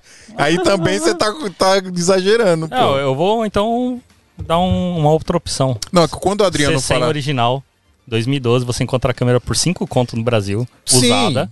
eu concordo. E ela tem um REC 709 Wide DR, Eu que é concordo. maravilhoso. Eu concordo com você, é maravilhoso. Só que quando o Adriano fala desse negócio da cor, ele tá, ele tá falando de botar uma, sei lá, uma T3i lá no standard, que vai entregar uma coisa de merda. Fica uma bosta. Não, mas a, a minha 60D eu acho mais bonita a cor do que a Não, uma Pocket. merda. A 60 tem entrega a mesma qualidade que a T3i, T4i. Eu T5i. acho bonito, eu gosto dela. E a SL2 é, É que eu acho feio, mais bonito. Cara, a, a isso. SL2 eu acho que é a Muito câmera mais custo-benefício que já existiu, cara. Porque é uma câmerazinha de entrada que, tipo. Pô, SL2 eu já não manjo, porque eu nunca vi nada. pô, é animal, vai falar que não. Aí o cara. Cara, cara, eu acho a SL3. É Não, é que a SL3 é mais nova, né, Não, é, assim. mas eu acho que é uma sucessora incrível, assim, dentro do, do lance todo de pegar uma, uma coisa que funciona e melhorar. É, ela, ela meio que pegou a, a câmera que, né, da, da é meio que um- uma evolução da linha T, né? Na verdade, não. A, a série SL, ela foi lançada na época que a Canon não queria apostar tanto em mirrors ainda, mas ela queria reduzir tamanho. Tanto que a SL1, ela era uma T4i menor. Uhum. É basicamente isso. É, era um mesmo sensor, só que num corpo mais reduzido e vendeu horrores no Japão. Japão, mercados, na verdade, asiáticos, onde o, o, o pessoal tem mão menor, o pessoal é mais baixo, é, a câmera vendeu horrores. Aí a SL2 seguiu meio que na mesma bota. É, é uma versão menor, reduzida, para quem queria uma SLR. Sim. E a, a SL3 também é, é- é mais ou menos a mesma coisa. Só que daí já tinha, né, na época da SL2, da SL3, já tinham opções bacanas de mirrorless até na própria Canon. Então, o mercado acabou ficando dividido lá na Ásia, em geral. né? Japão, Ásia, acabou dividindo. Ah, na época da SL2 já existia a M5, por exemplo, e a M6, que são versões mirrorless da PSC da SL2. Sim. E, na minha opinião, são melhor, A melhores. M5 é, é uma superior à M50 ou não, Davi? Porque a M50 eu já usei. A M50 Sim. eu acho legal, é que- é que ela, o 4K dela é, é cropado, né? Bem Uhum. cropado. E... É, então, ela sofre a mesma coisa que a R na questão do, do 4K, que ela faz o readout de 8 megapixels de um sensor que é 24. Então, ela, como ela só lê 8 megapixels dentro daquele sensor, ela vai cortar para a imagem lá dentro. A Canon só, tá que, lançando. só que daí tem um, um ponto positivo que a galera do cinema, especificamente, descobriu na, na M50 uma câmera é, pequena, compacta, que você conseguiria transformar numa versão barata da, da Bolex, que é Super 16. Aí você coloca ela em 4K e mete as lentes Super 16 nela, porque vai cobrir Vai o sensor mesmo e, Sim. e você tem uma câmera que é pequenininha e usa ela. Fazer um. colocar nos lugares É. que, diferentes que precisa. Botar no meio do- de dois carros batendo, vai perder a câmera, foda-se. Exato. Não custa nada pra eles. Cara, mas é que, não sei, a, a questão de entrega também, é, eu acho um negócio zica, porque, tipo, o que nem a gente tava falando, do cliente, às vezes ele não tá nem aí pra, pra sua entrega, né? Tipo, ele quer, sei lá, daquele jeito e já era.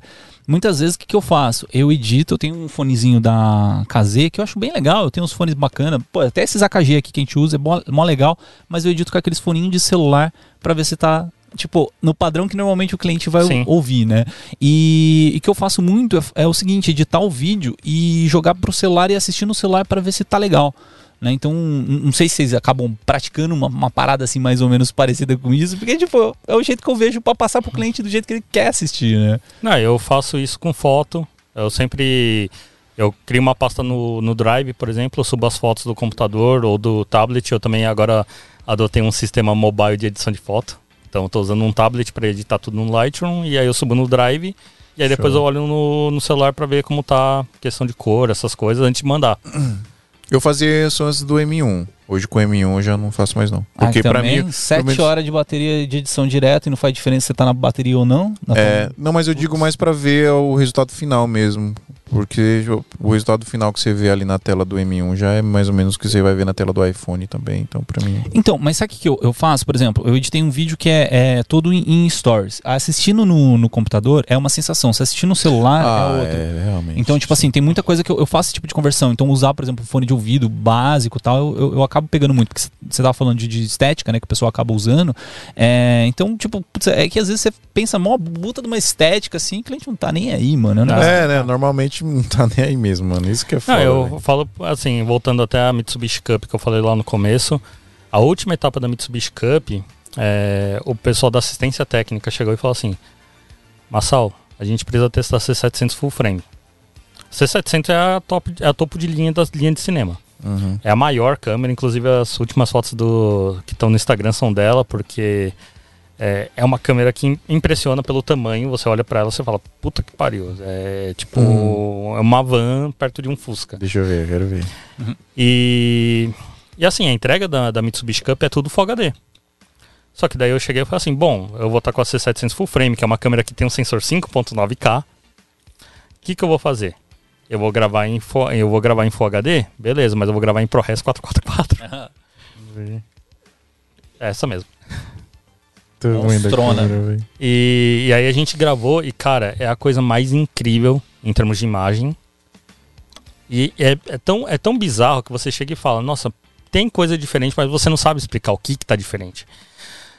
Só que daí você chega e fala, pô, a gente levou uma câmera de 35 mil dólares, com uma lente de 10 mil dólares, gravando em ProRes 444, aí fizeram um grade um pouquinho mais com cuidado e tal, pro cliente assistir pelo WhatsApp e falar, é, tá bom. É, mano. Tá é- legalzinho. É, isso é muito, né? Entendeu? Então, tipo, é, é complicado. É uma questão bem complicada. Mas aí é o que a gente fala, a gente tá usando pra gente, a gente não tá usando pros caras. É. É, pra facilitar a nossa vida. Sim. Não Mas- que tenha facilitado a minha, porque ficar carregando 12 quilos o dia inteiro foi Mas é aquele paradoxo, né? A gente às vezes pensa muito nisso, mas no final, o cliente, subconscientemente, ele sente diferença. Sim, sim. É, eu- quantas vezes eu já, eu, sei lá, vai um, na época que a gente tava bombando os casamentos, o cliente ia lá no escritório pra assistir um vídeo de casamento, a gente botava ele pra assistir e era, assim, uma- 90% dos casos, o noivo principalmente, né, falava, caramba, mano, mas parece um filme, né? Uhum. O negócio é igual cinema, né? Tipo, subconscientemente ele tá percebendo que tem um negócio diferente. Sim. O cara não sabe o que é, mas- Ele não sabe o que é, mas ele. aí, se ele vê um outro negócio, de, o- se ele vê de outro cara, por exemplo, que ele. Vai, vou fazer. ver orçamento com duas produtoras. Se ele vê o do outro cara, se a do outro cara não tem esse tratamento mais cuidadoso com a cor, com a cinematografia e etc. A gente fala cinematografia, vamos puxar bem do limite, né? Como é que se faz cinematografia de um casamento? Mas você aproveitar a luz ali, o ambiente da melhor forma possível.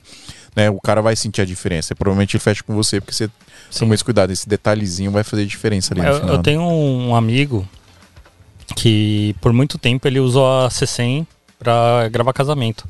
E os caras chegavam e falavam, você é maluco, tá usando. Na época a C100 custava 5 mil, 6 mil dólares, alguma coisa assim. Sim. Você tá maluco gastar 6 mil dólares numa câmera que é Full HD e nem é nem tem 8 Aham. bi- é, nem tem 10 bit e tal e não sei o que isso o que 2013 2014 mais ou menos e aí ele falou mas cara quer ver eu fechar um casamento aí na frente do cara ele falando com o cliente no estúdio ele falou não mas eu gravo seu casamento com câmera de cinema se você pagar tanto a mais eu cara câmera de cinema como assim e aí, tipo, só de falar, daí, daí ele pegava e mostrava a câmera assim e tal. Ó, essa câmera aqui, ó, tá vendo? Tem um Czinho aqui, ó. Czinho é de cinema. e aí ele explicava toda a coisa, ele comia a cabeça do cara e o cara esquecia 4K, o cara esquecia tudo. Sim. E aí o, o, o cara chegou e falou assim: Porra, mano, eu queria ter essa moral de fazer. Daí ele falou assim: Você pode ter, é só você parar de ficar pensando em preço. Exatamente. Você tá comprando uma câmera e você fala, você fala com o cara, ó, com essa câmera aqui que é mais cara, eu vou cobrar mais caro, mas o serviço vai ser muito melhor. E normalmente os caras eles prestam atenção assim. Se, se o cara é bom vendedor, ele, É. ele ganha, cara. Ele é- Exato. E é nisso aí que que eu acho que tá o pulo do gato de muita gente de, de evento social, que o pessoal chegava e falava assim: Ó, eu preciso contratar um Cinegra que vende Sony, ou vende Pocket, ou vende, sei lá, porque ele, tá, ele já tem essa câmera, então ele vai usar. E aí você chegar e falar assim, cara, mas eu tenho uma câmera que é melhor que a sua. Por que, que eu não posso usar ela? Ah, não, porque vai atrapalhar minha- o meu fluxo de trabalho de Ah, edição. é. Aí você chega e fala, tá, mas Se você chegar e falar pro seu cliente, ó, é, tem um cara aqui que eu vou contratar, ele tem uma câmera melhor, eu consigo alugar outra igual a dele para rodar, ficar tudo igual, Sim. ficar tudo maravilhoso, se eu cobrar mais. Muitas vezes o cara vai querer, é que o cara tem medo de chegar e falar assim, pre- você não quer gastar um pouquinho mais?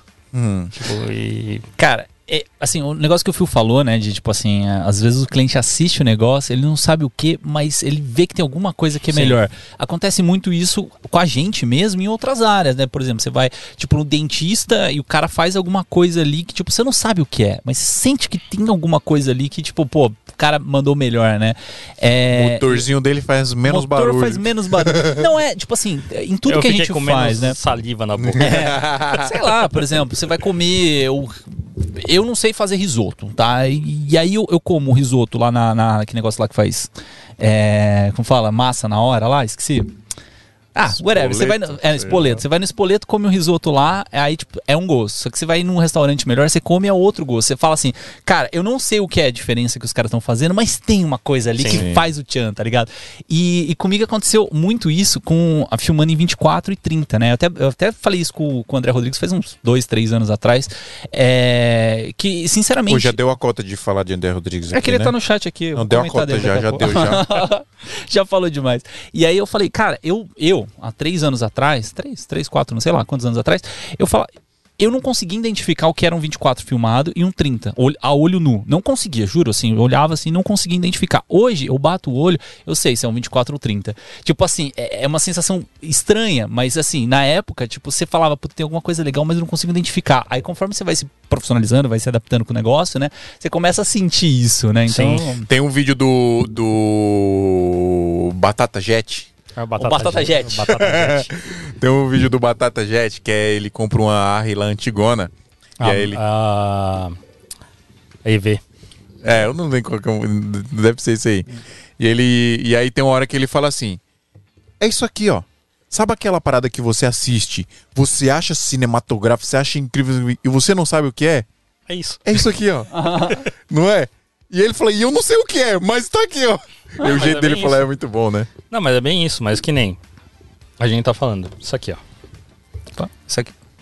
Cara, essa lente aqui eu comprei porque ela é mais barata do que a lente que eu queria. Aí os caras chegam, pô, mas é uma lente de 3 mil dólares, você tá maluco? Que ela é mais barata do que a lente. A lente que eu queria custa 10. E qual que era? A 30105 CN.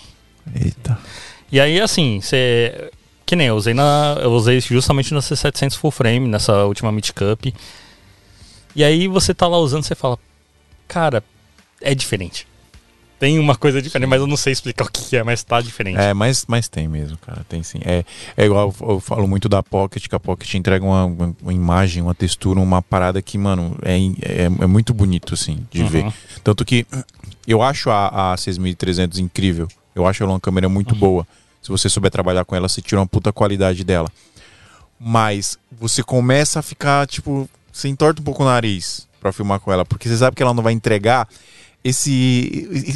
Não Esse sei, a mais. é, não sei o que é. Mas entrega, tem um bagulho ali É que. bizarro. É, não é doido, mano. Tem um negocinho Então, que é. bizarro. eu, eu sinto isso é, com, com a linha de cinema da Canon. E antes de eu entrar na Canon, eu entrei na Canon em 2017, em, em junho de 2017. E antes de entrar na Canon, é, eu mesmo senti a diferença de usar uma C100 ou uma C300 para uma 5D. E é, é uma coisa muito louca. Você tava falando da 60D. Se você colocar uma. Você falou C200, colocar uma C100, colocar uma. A C300 original de 2012, que é só Full HD. Você liga lá no Genlock e tal pra fazer live, você olha e você fala, caralho, mano, o que, que é isso? A cor dela é linda. É esse é o ponto. Assim, não que a Black Magic não dá. O André Rodrigues tá falando, "Ô, vou te chamar pro, pro, pra fazer um- uma live comigo e tal, não sei o É. quê. Tudo bem, dá pra fazer o loot, só que toma tempo. Aí você pega uma Canon, mano, é bizarro. E não é tipo puxando o saco porque Não, você tá aqui, é sim. porque tipo é uma parada que é muito real. Não, tá e eu, ligado? eu vou falar que não é nem puxando saco, porque se você pegar as Sonys de estúdio, é a mesma coisa. A câmera já vem com a cor pronta porque ela foi feita pra Sim. ser usada daquele jeito. Cara, a Canon, você lembra quando tinha, quando os caras criaram o Magic Lantern? Não sei nem se você pode falar do Magic Lantern aqui, mas, cara, o Magic Lantern é maravilhoso. Cara, o, o Magic Lantern era um programa. uma gambiarra é, do mal. Era um programa não autorizado dos caras que morreu porque a galera parou de usar Canon. É. É, mas eu acho que ele, ele ajudou muito a alavancar a Canon. Porque assim, eu, eu na época, eu usava. Eu, eu tenho a 60D até hoje. Aí todo mundo filmava já de Sony e tal, não sei o que, não sei o que. E tipo, cara, sinceramente, eu não tinha dinheiro pra comprar uma Sony. Tipo, na época não tinha. Aí o que, que eu fiz? Eu, pô, aprendi o Magic Lantern e tal, aprendi que dava pra aumentar o, o bitrate no Magic Lantern, dava pra forçar um monte de coisa. A gente pegou a 5D, de quem que foi? Acho que foi do Márcio. A gente pegou a 5D do Márcio, a Mark II, a gente colocou lá, começou a filmar em. em- como que é quando faz duas exposições lá? É Ah. dual ISO. Dual isso. Cara, era mó louco. Filmava, tipo assim, sei lá, não era muito tempo, era uns 40 segundos em dual ISO. Aí a gente colocou é, em HDR. Cara, começou a fazer uma pancada de coisa, assim, forçando no, no Magic Lantern. Tudo bem, você tá forçando a câmera lá no limite, tudo bem. Mas, tipo, cara, era legal pra caramba, mano. Eu vou contar uma história bem massa. É, o pessoal vai achar, o André tá aí, ele vai achar que eu tô odiando a Black Magic. Ah, 5D filmava em 4K com, com o Sim. Magic Lantern. É que filmava acho que é um minuto e meio, Na mais ou verdade não era 4K. é, é, depois teve uma outra atualização que melhorou ainda mais, que ela foi pra 5.5K RAW. Na 5D Mark II? Você é louco, maluco. Você é louco, cara. Mas eu, eu vou contar uma história muito louca. Eu fui fazer a fotografia de um primeiro curta. A gente alugou uma Ursa Mini. Não, não era Ursa Mini, era Ursa Pro. Aquele trambolho que tinha uma tela de 7 É, polegadas. tem Pesava nem quase necessidade. 16 quilos. Tem nem necessidade aquela tela lá. 16 quilos sem bateria. e a câmera congelou e a gente no interior. Ah. Aí eu olhei assim, ó. Velho, fudeu. A gente tá aqui com um ator, atriz, tá, tipo, produção. O que, que a gente faz? Aí eu, eu virei assim pro, pro, pro um dos produtores e falei assim: Você tá com o notebook aí? Aí ele falou: Tô. Aí eu falei assim: Vê se tem Magic Lantern da 5D Mark III. Aí ele falou assim: Tá. Aí ele entrou lá. Aí ele: Tem, tem. Que que, eu falei: Que que libera aí? Daí ele falou: Ah, dá pra, dá pra gravar RAW aqui e tal, um 4K RAW. Que é aquele 4K maroto gambiarra que era um, um frame a frame. Que você tinha que sim, juntar sim. tudo Tinha que depois. juntar as fotos depois. E não vinha áudio. Então, mas assim, imagem. eu falei, cara, vai ser isso aí, não tem jeito. Uhum. Eu falei, baixa aí, joga no cartão de memória. a gente gravou tudo na minha 5D Mark III. Aí, mano. Rebentou. Canon salvando o dia. E aí o diretor foi lá e cagou na, no grade. Ah, Sempre. aí zica. Deixa eu fazer uma pergunta. Peraí, calma, calma. Vai. Vou fazer uma pergunta aqui, porque eu, eu perguntei há dois anos atrás pro, pro André. O André só falou assim pra mim. É, como é que ele falou? O, a pergunta pro Massal é alguma coisa assim, né? É quem sabe disso é o Massal. Fala com ele. Olha que louco. Os caras só treta e um ama o outro. É, Sim. ó, louco. Mas é, Ah. toda vez que alguém chega e fala, ô, você sabe como eu faço essa coisa na Black Magic? Não, fala pro André. Fala com o André. Cara, é que era uma dúvida muito específica. Eu vou fazer aqui, talvez não interesse tanto a galera, mas eu- é que era uma dúvida que eu tinha na época. Que era o seguinte: as DSLRs, quando você entra no site, elas medem os pontos de foco é, por pontos normais, né? Horizontal, ou é, cross-type, né? O, o Uhum. dual cross. Um cruzado. É, o cruzado. Já nas mirrorless, quando você entra lá no site, ela fala que é, é phase detection ou contrast, né? Qual que é a diferença dessa parada, mano? Tipo, a, a, a DSLR não faz phase detection e a, e a mirrorless não faz cross? Então, na verdade, assim, o sistema de focalização da DSLR é, tem a caixa de espelho né, na câmera, e aí dentro da câmera, abaixo da caixa de espelho, tem um sensor. Esse sensor é específico para o foco. Ele que projeta aqueles pontos de foco na- no espelho, que aí quando a luz bate, você tem lá os pontinhos e ele que manda a informação para a câmera onde vai jogar o- a metragem do foco na lente. Então você tem dois sensores, você tem um sensor de imagem e um sensor de foco. É, e aí por isso que às vezes você perde foco, porque a- às vezes o sensor está desalinhado em relação ao espelho, ou o espelho está desalinhado, tem alguma coisa desalinhada e aí você perde o foco, você não consegue ter precisão. É, o phase detection e o um contrast detection, na verdade, eles são um sensor. Que é da mirrorless. É, na verdade as DSLRs podem ter se você entrar no modo live view, Tá. porque daí é direto no sensor. Você está passando pelo espelho e você não está usando mais o sensor de foco. Você está usando direto no sensor da, da câmera. É basicamente essa a diferença. E aí algumas câmeras, por exemplo, a 5D Mark IV, a 1DX Mark II, 1DX Mark III, elas têm phase detection e dual pixel no sensor da câmera. Só que hum, como o sensor de foco do padrão normal, que é com espelho, não tem como colocar, porque não é o sensor de imagem ali. Não tem pixel que grava a imagem ali, é só um sensor de projeção. Entendi. Porque, tipo assim, é, só aproveitando, Aham. o cara tá aqui, mano. O cara Não, eu quero, eu quero tirar uma dúvida também. Vocês não deixam eu tirar dúvida. Deixa eu tirar primeiro. Eu fui primeiro, levanta a mão. Cara, é porque assim, eu tenho. Eu tenho minhas câmeras, né? E aí eu faço aquela contagem de, de cliques dela, né? Opa! Eu faço a contagem de clique dela. E aí a. É tipo a Sony, você joga num site lá, o site, tipo, você tira uma foto, ele fala quantos cliques aquela câ- câmera tem e tal. Aqui eu acho que tem até um programa padrão dela mesmo, não tem? Que faz o. Então, na verdade, assim, tem até uma geração de câmeras, eu acho que até anterior ao 80D, Uhum. você conseguia fazer insights como shutter, é, EOS Shutter Count e coisas do tipo. Uhum. E depois a Canon fez um, um- Eu não sei explicar o que eles fizeram, mas você nunca tem a consistência. Tá, Então, às vezes, você joga o mesmo arquivo no mesmo site e dá duas contagens completamente discrepantes. entendi. Mas mesmo É. aqueles programinhas que analisa quando você espeta no USB? É que a Canon, na verdade, ela faz pela sapata da câmera. Ah, É tá. um acessório que você prende na sapata da câmera com um software proprietário. Uhum. Aí todas as técnicas autorizadas têm.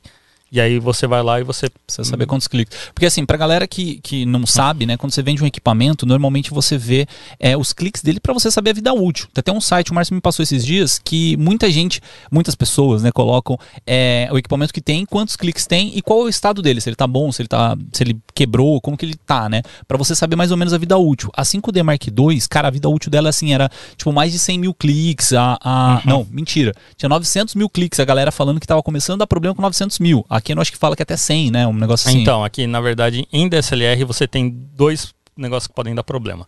Você tem a caixa de espelho e você tem o obturador.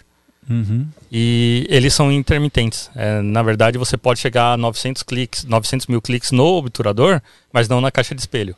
Porque ela é um mecanismo físico. Então, assim, é, para quem usou 5D Mark II, 5D Mark III, ou mesmo T3i, toda vez que você entrava no modo Live View, ela contava um clique porque ela estava levantando espelho. Hum. Só que ela não contava uma foto, porque o obturador não estava atuando. Não abriu, entendi. É, mas, mas Então, ao, ao mesmo tempo também, a minha 60D eu, eu fiz uma análise esses dias aí. Ela tava com tipo, sei lá, 80 mil cliques. É, só que eu nunca usei ela pra foto. Aí O vídeo também conta, né? Exato. Porque, tipo, cada frame, talvez, né? Não, é, na verdade, toda vez que você levantava para entrar no Live View, ela conta uma vez, um clique. Mas será, tipo assim, um vídeo que eu fazia 8 minutos, era um clique? Será que ele contava? É um clique. Ai, que doido. Caramba, eu filmei muito com ela. Não, então, é por, é por isso que depois que começou a ter vídeo nas câmeras, a técnica ela consegue contar quantas horas de sensor foram utilizadas para gravação. Tem, ah, Tem essa diferenciação também. Inclusive nas câmeras de cinema e nas de vídeo profissional, tem no menu, no status, você consegue ver quanto você aquela câmera já foi utilizada. Quantas que horas. E se o cara não consegue, leva na assistência. Quantos quilômetros tá rodado? Quantos É, KM rodado, né? Tipo. Mano, minha dúvida é a seguinte: é, o bocal das novas Canon R é diferente, é o bocal RF, Isso. né? É, o adaptador, você compra a parte ou vem na, na caixa da câmera? Depende. É, depende muito da, da, digamos, do humor do lojista. Sério? Porque assim, a Canon em si, ela nunca vendeu o adaptador junto com a câmera. Aham. É, e aí o que acontecia? Tinha alguns sites, por exemplo, a BH, Adorama, é, que vendiam kits, bundles, né? Que eles chamam de Sim, bundles, Sim, sim. com o adaptador junto. Então o lojista ele pegava o adaptador, pegava a câmera e empacotava tudo junto e falava, tá tudo dentro do preço. Sim, ok. E a, a Canon em si ela vende separado porque ela quer dar opção. Então imagina, você fala assim: Ah, eu, Fio, eu quero investir numa R5, só que eu quero comprar tudo lente nova. Uhum. E aí o Adriano chega e fala: ah, Eu também quero comprar uma R5, mas eu quero usar minhas lentes EF. É comprar adaptador. Ah, então aí não é justo com você que não quer comprar, usar lente EF, é, comprar o adaptador porque Sim. não faz sentido. Então existe a opção de você comprar o bundle na- numa loja que tá- Uhum. esteja oferecendo o adaptador junto. Mas assim, é... não é a primeira vez que a Canon está num período de transição de bocal. No final da década de 80, né, entre 87 e 92, a Canon mudou do FD pro F. E agora a gente está justamente na mudança do F pro RF. Sim. E Ah, é natural isso, É né? natural. É natural. é, é, querendo ou não, tudo tem uma, um- um- uma barreira tecnológica que é um Claro. limite que você vai chegar. E a gente já chegou no limite do F, em termos de é, para onde ir. Que foi o que fez a Canon crescer, né? Porque na Exato. época da Nikon, a Nikon ficou com medo de atualizar o bocal para um bocal eletrônico, a Canon arriscou. E aí, Exatamente. tipo, as lentes da Canon sendo muito mais inteligentes. Para de citar essa marca aí. A. Nikon? Zoeira. Ó, ah, pode falar, desculpa. Não, é, o lance todo, inclusive, é que na década de 80, quando a Canon introduziu o EF, ela manteve o FD por 5 anos justamente por resistência da galera. A galera falando, não vou comprar esse bocal novo aí, não sei o que, não sei o que. E é o que tá acontecendo hoje com o RF. Sim. Só que a resistência que tinha em 2018 já começou a ceder em 2019, começou a ceder em 2020. Esse ano já tem muito mais gente comprando RF e a- aí que tá a coisa mais louca. A Canon tá com mais ou menos 29 lentes RF. E tem só 58 lentes F agora em linha. Caramba, com pouco tempo de vida já tá alcançando. Já tá alcançando. Caraca. Cara, Doido. Maurício Renner, que é o cara que mais ajuda esse podcast aqui do mundo, ele fez duas perguntas, eu vou ter que fazer aqui porque não dá pra deixar passar. Não, não faz Maurício Renner, não. Ele não merece. Uma pergunta: vocês, vocês ajustam o áudio do vídeo seguindo o padrão de loudness para onde ele vai ser upado, né? Tipo, padrão de loudness para onde a gente vai jogar. É, e aí ele continua. Qual o nível certo de loudness pro Insta? Porque achei vários diferentes. Cara, não faço nem ideia do que responder aqui. nem eu nunca nem. Cara, aí seria uma boa vocês trazerem alguém que de som direto. A gente, a gente Guerreiro já áudio, trouxe o vamos ter que Guerreiro trazer Áudio. o Guerreiro áudio de novo. Não, mas ó, é, como que eu faço, né? Eu acho Eu que. sei de. É, não, cara, que faz a captação ali, é, pelo menos o que eu sempre que eu estudei me falaram, fazer a captação entre menos, menos 6 e menos, menos 12 dB ali, porque aí na, na pós você ajusta pro 0 dB. Com o limiter ali, é isso, né? O 0 dB é o padrão pra todo lugar. Cara, eu não sei. Todos os meus, meus jobs de freela, eu, eu tenho o privilégio de ter um operador de áudio. Ah, eu- Então, é, Deixa mas na é mão do isso. cara, né? o, cara é que, mano. o cara que resolve pra mim. Eu chego e falo, vai, Wesley, faz aí pra mim, por favor. Não, mas Resolve. é isso. É... Mano, o Zé, você tem que você tem que entregar. Ó, o áudio do seu vídeo, quando oscila, você tem que entregar ele entre menos 6 dB e, e 0 dB. É isso. Eu O limite é o 0 dB. Inclusive, eu vou falar uma coisa que é, é assim, tipo, eu nunca percebi a importância do Wesley, que é o, operador de áudio que sempre Aham. trampa comigo, até o dia que a gente foi gravar um depoimento na.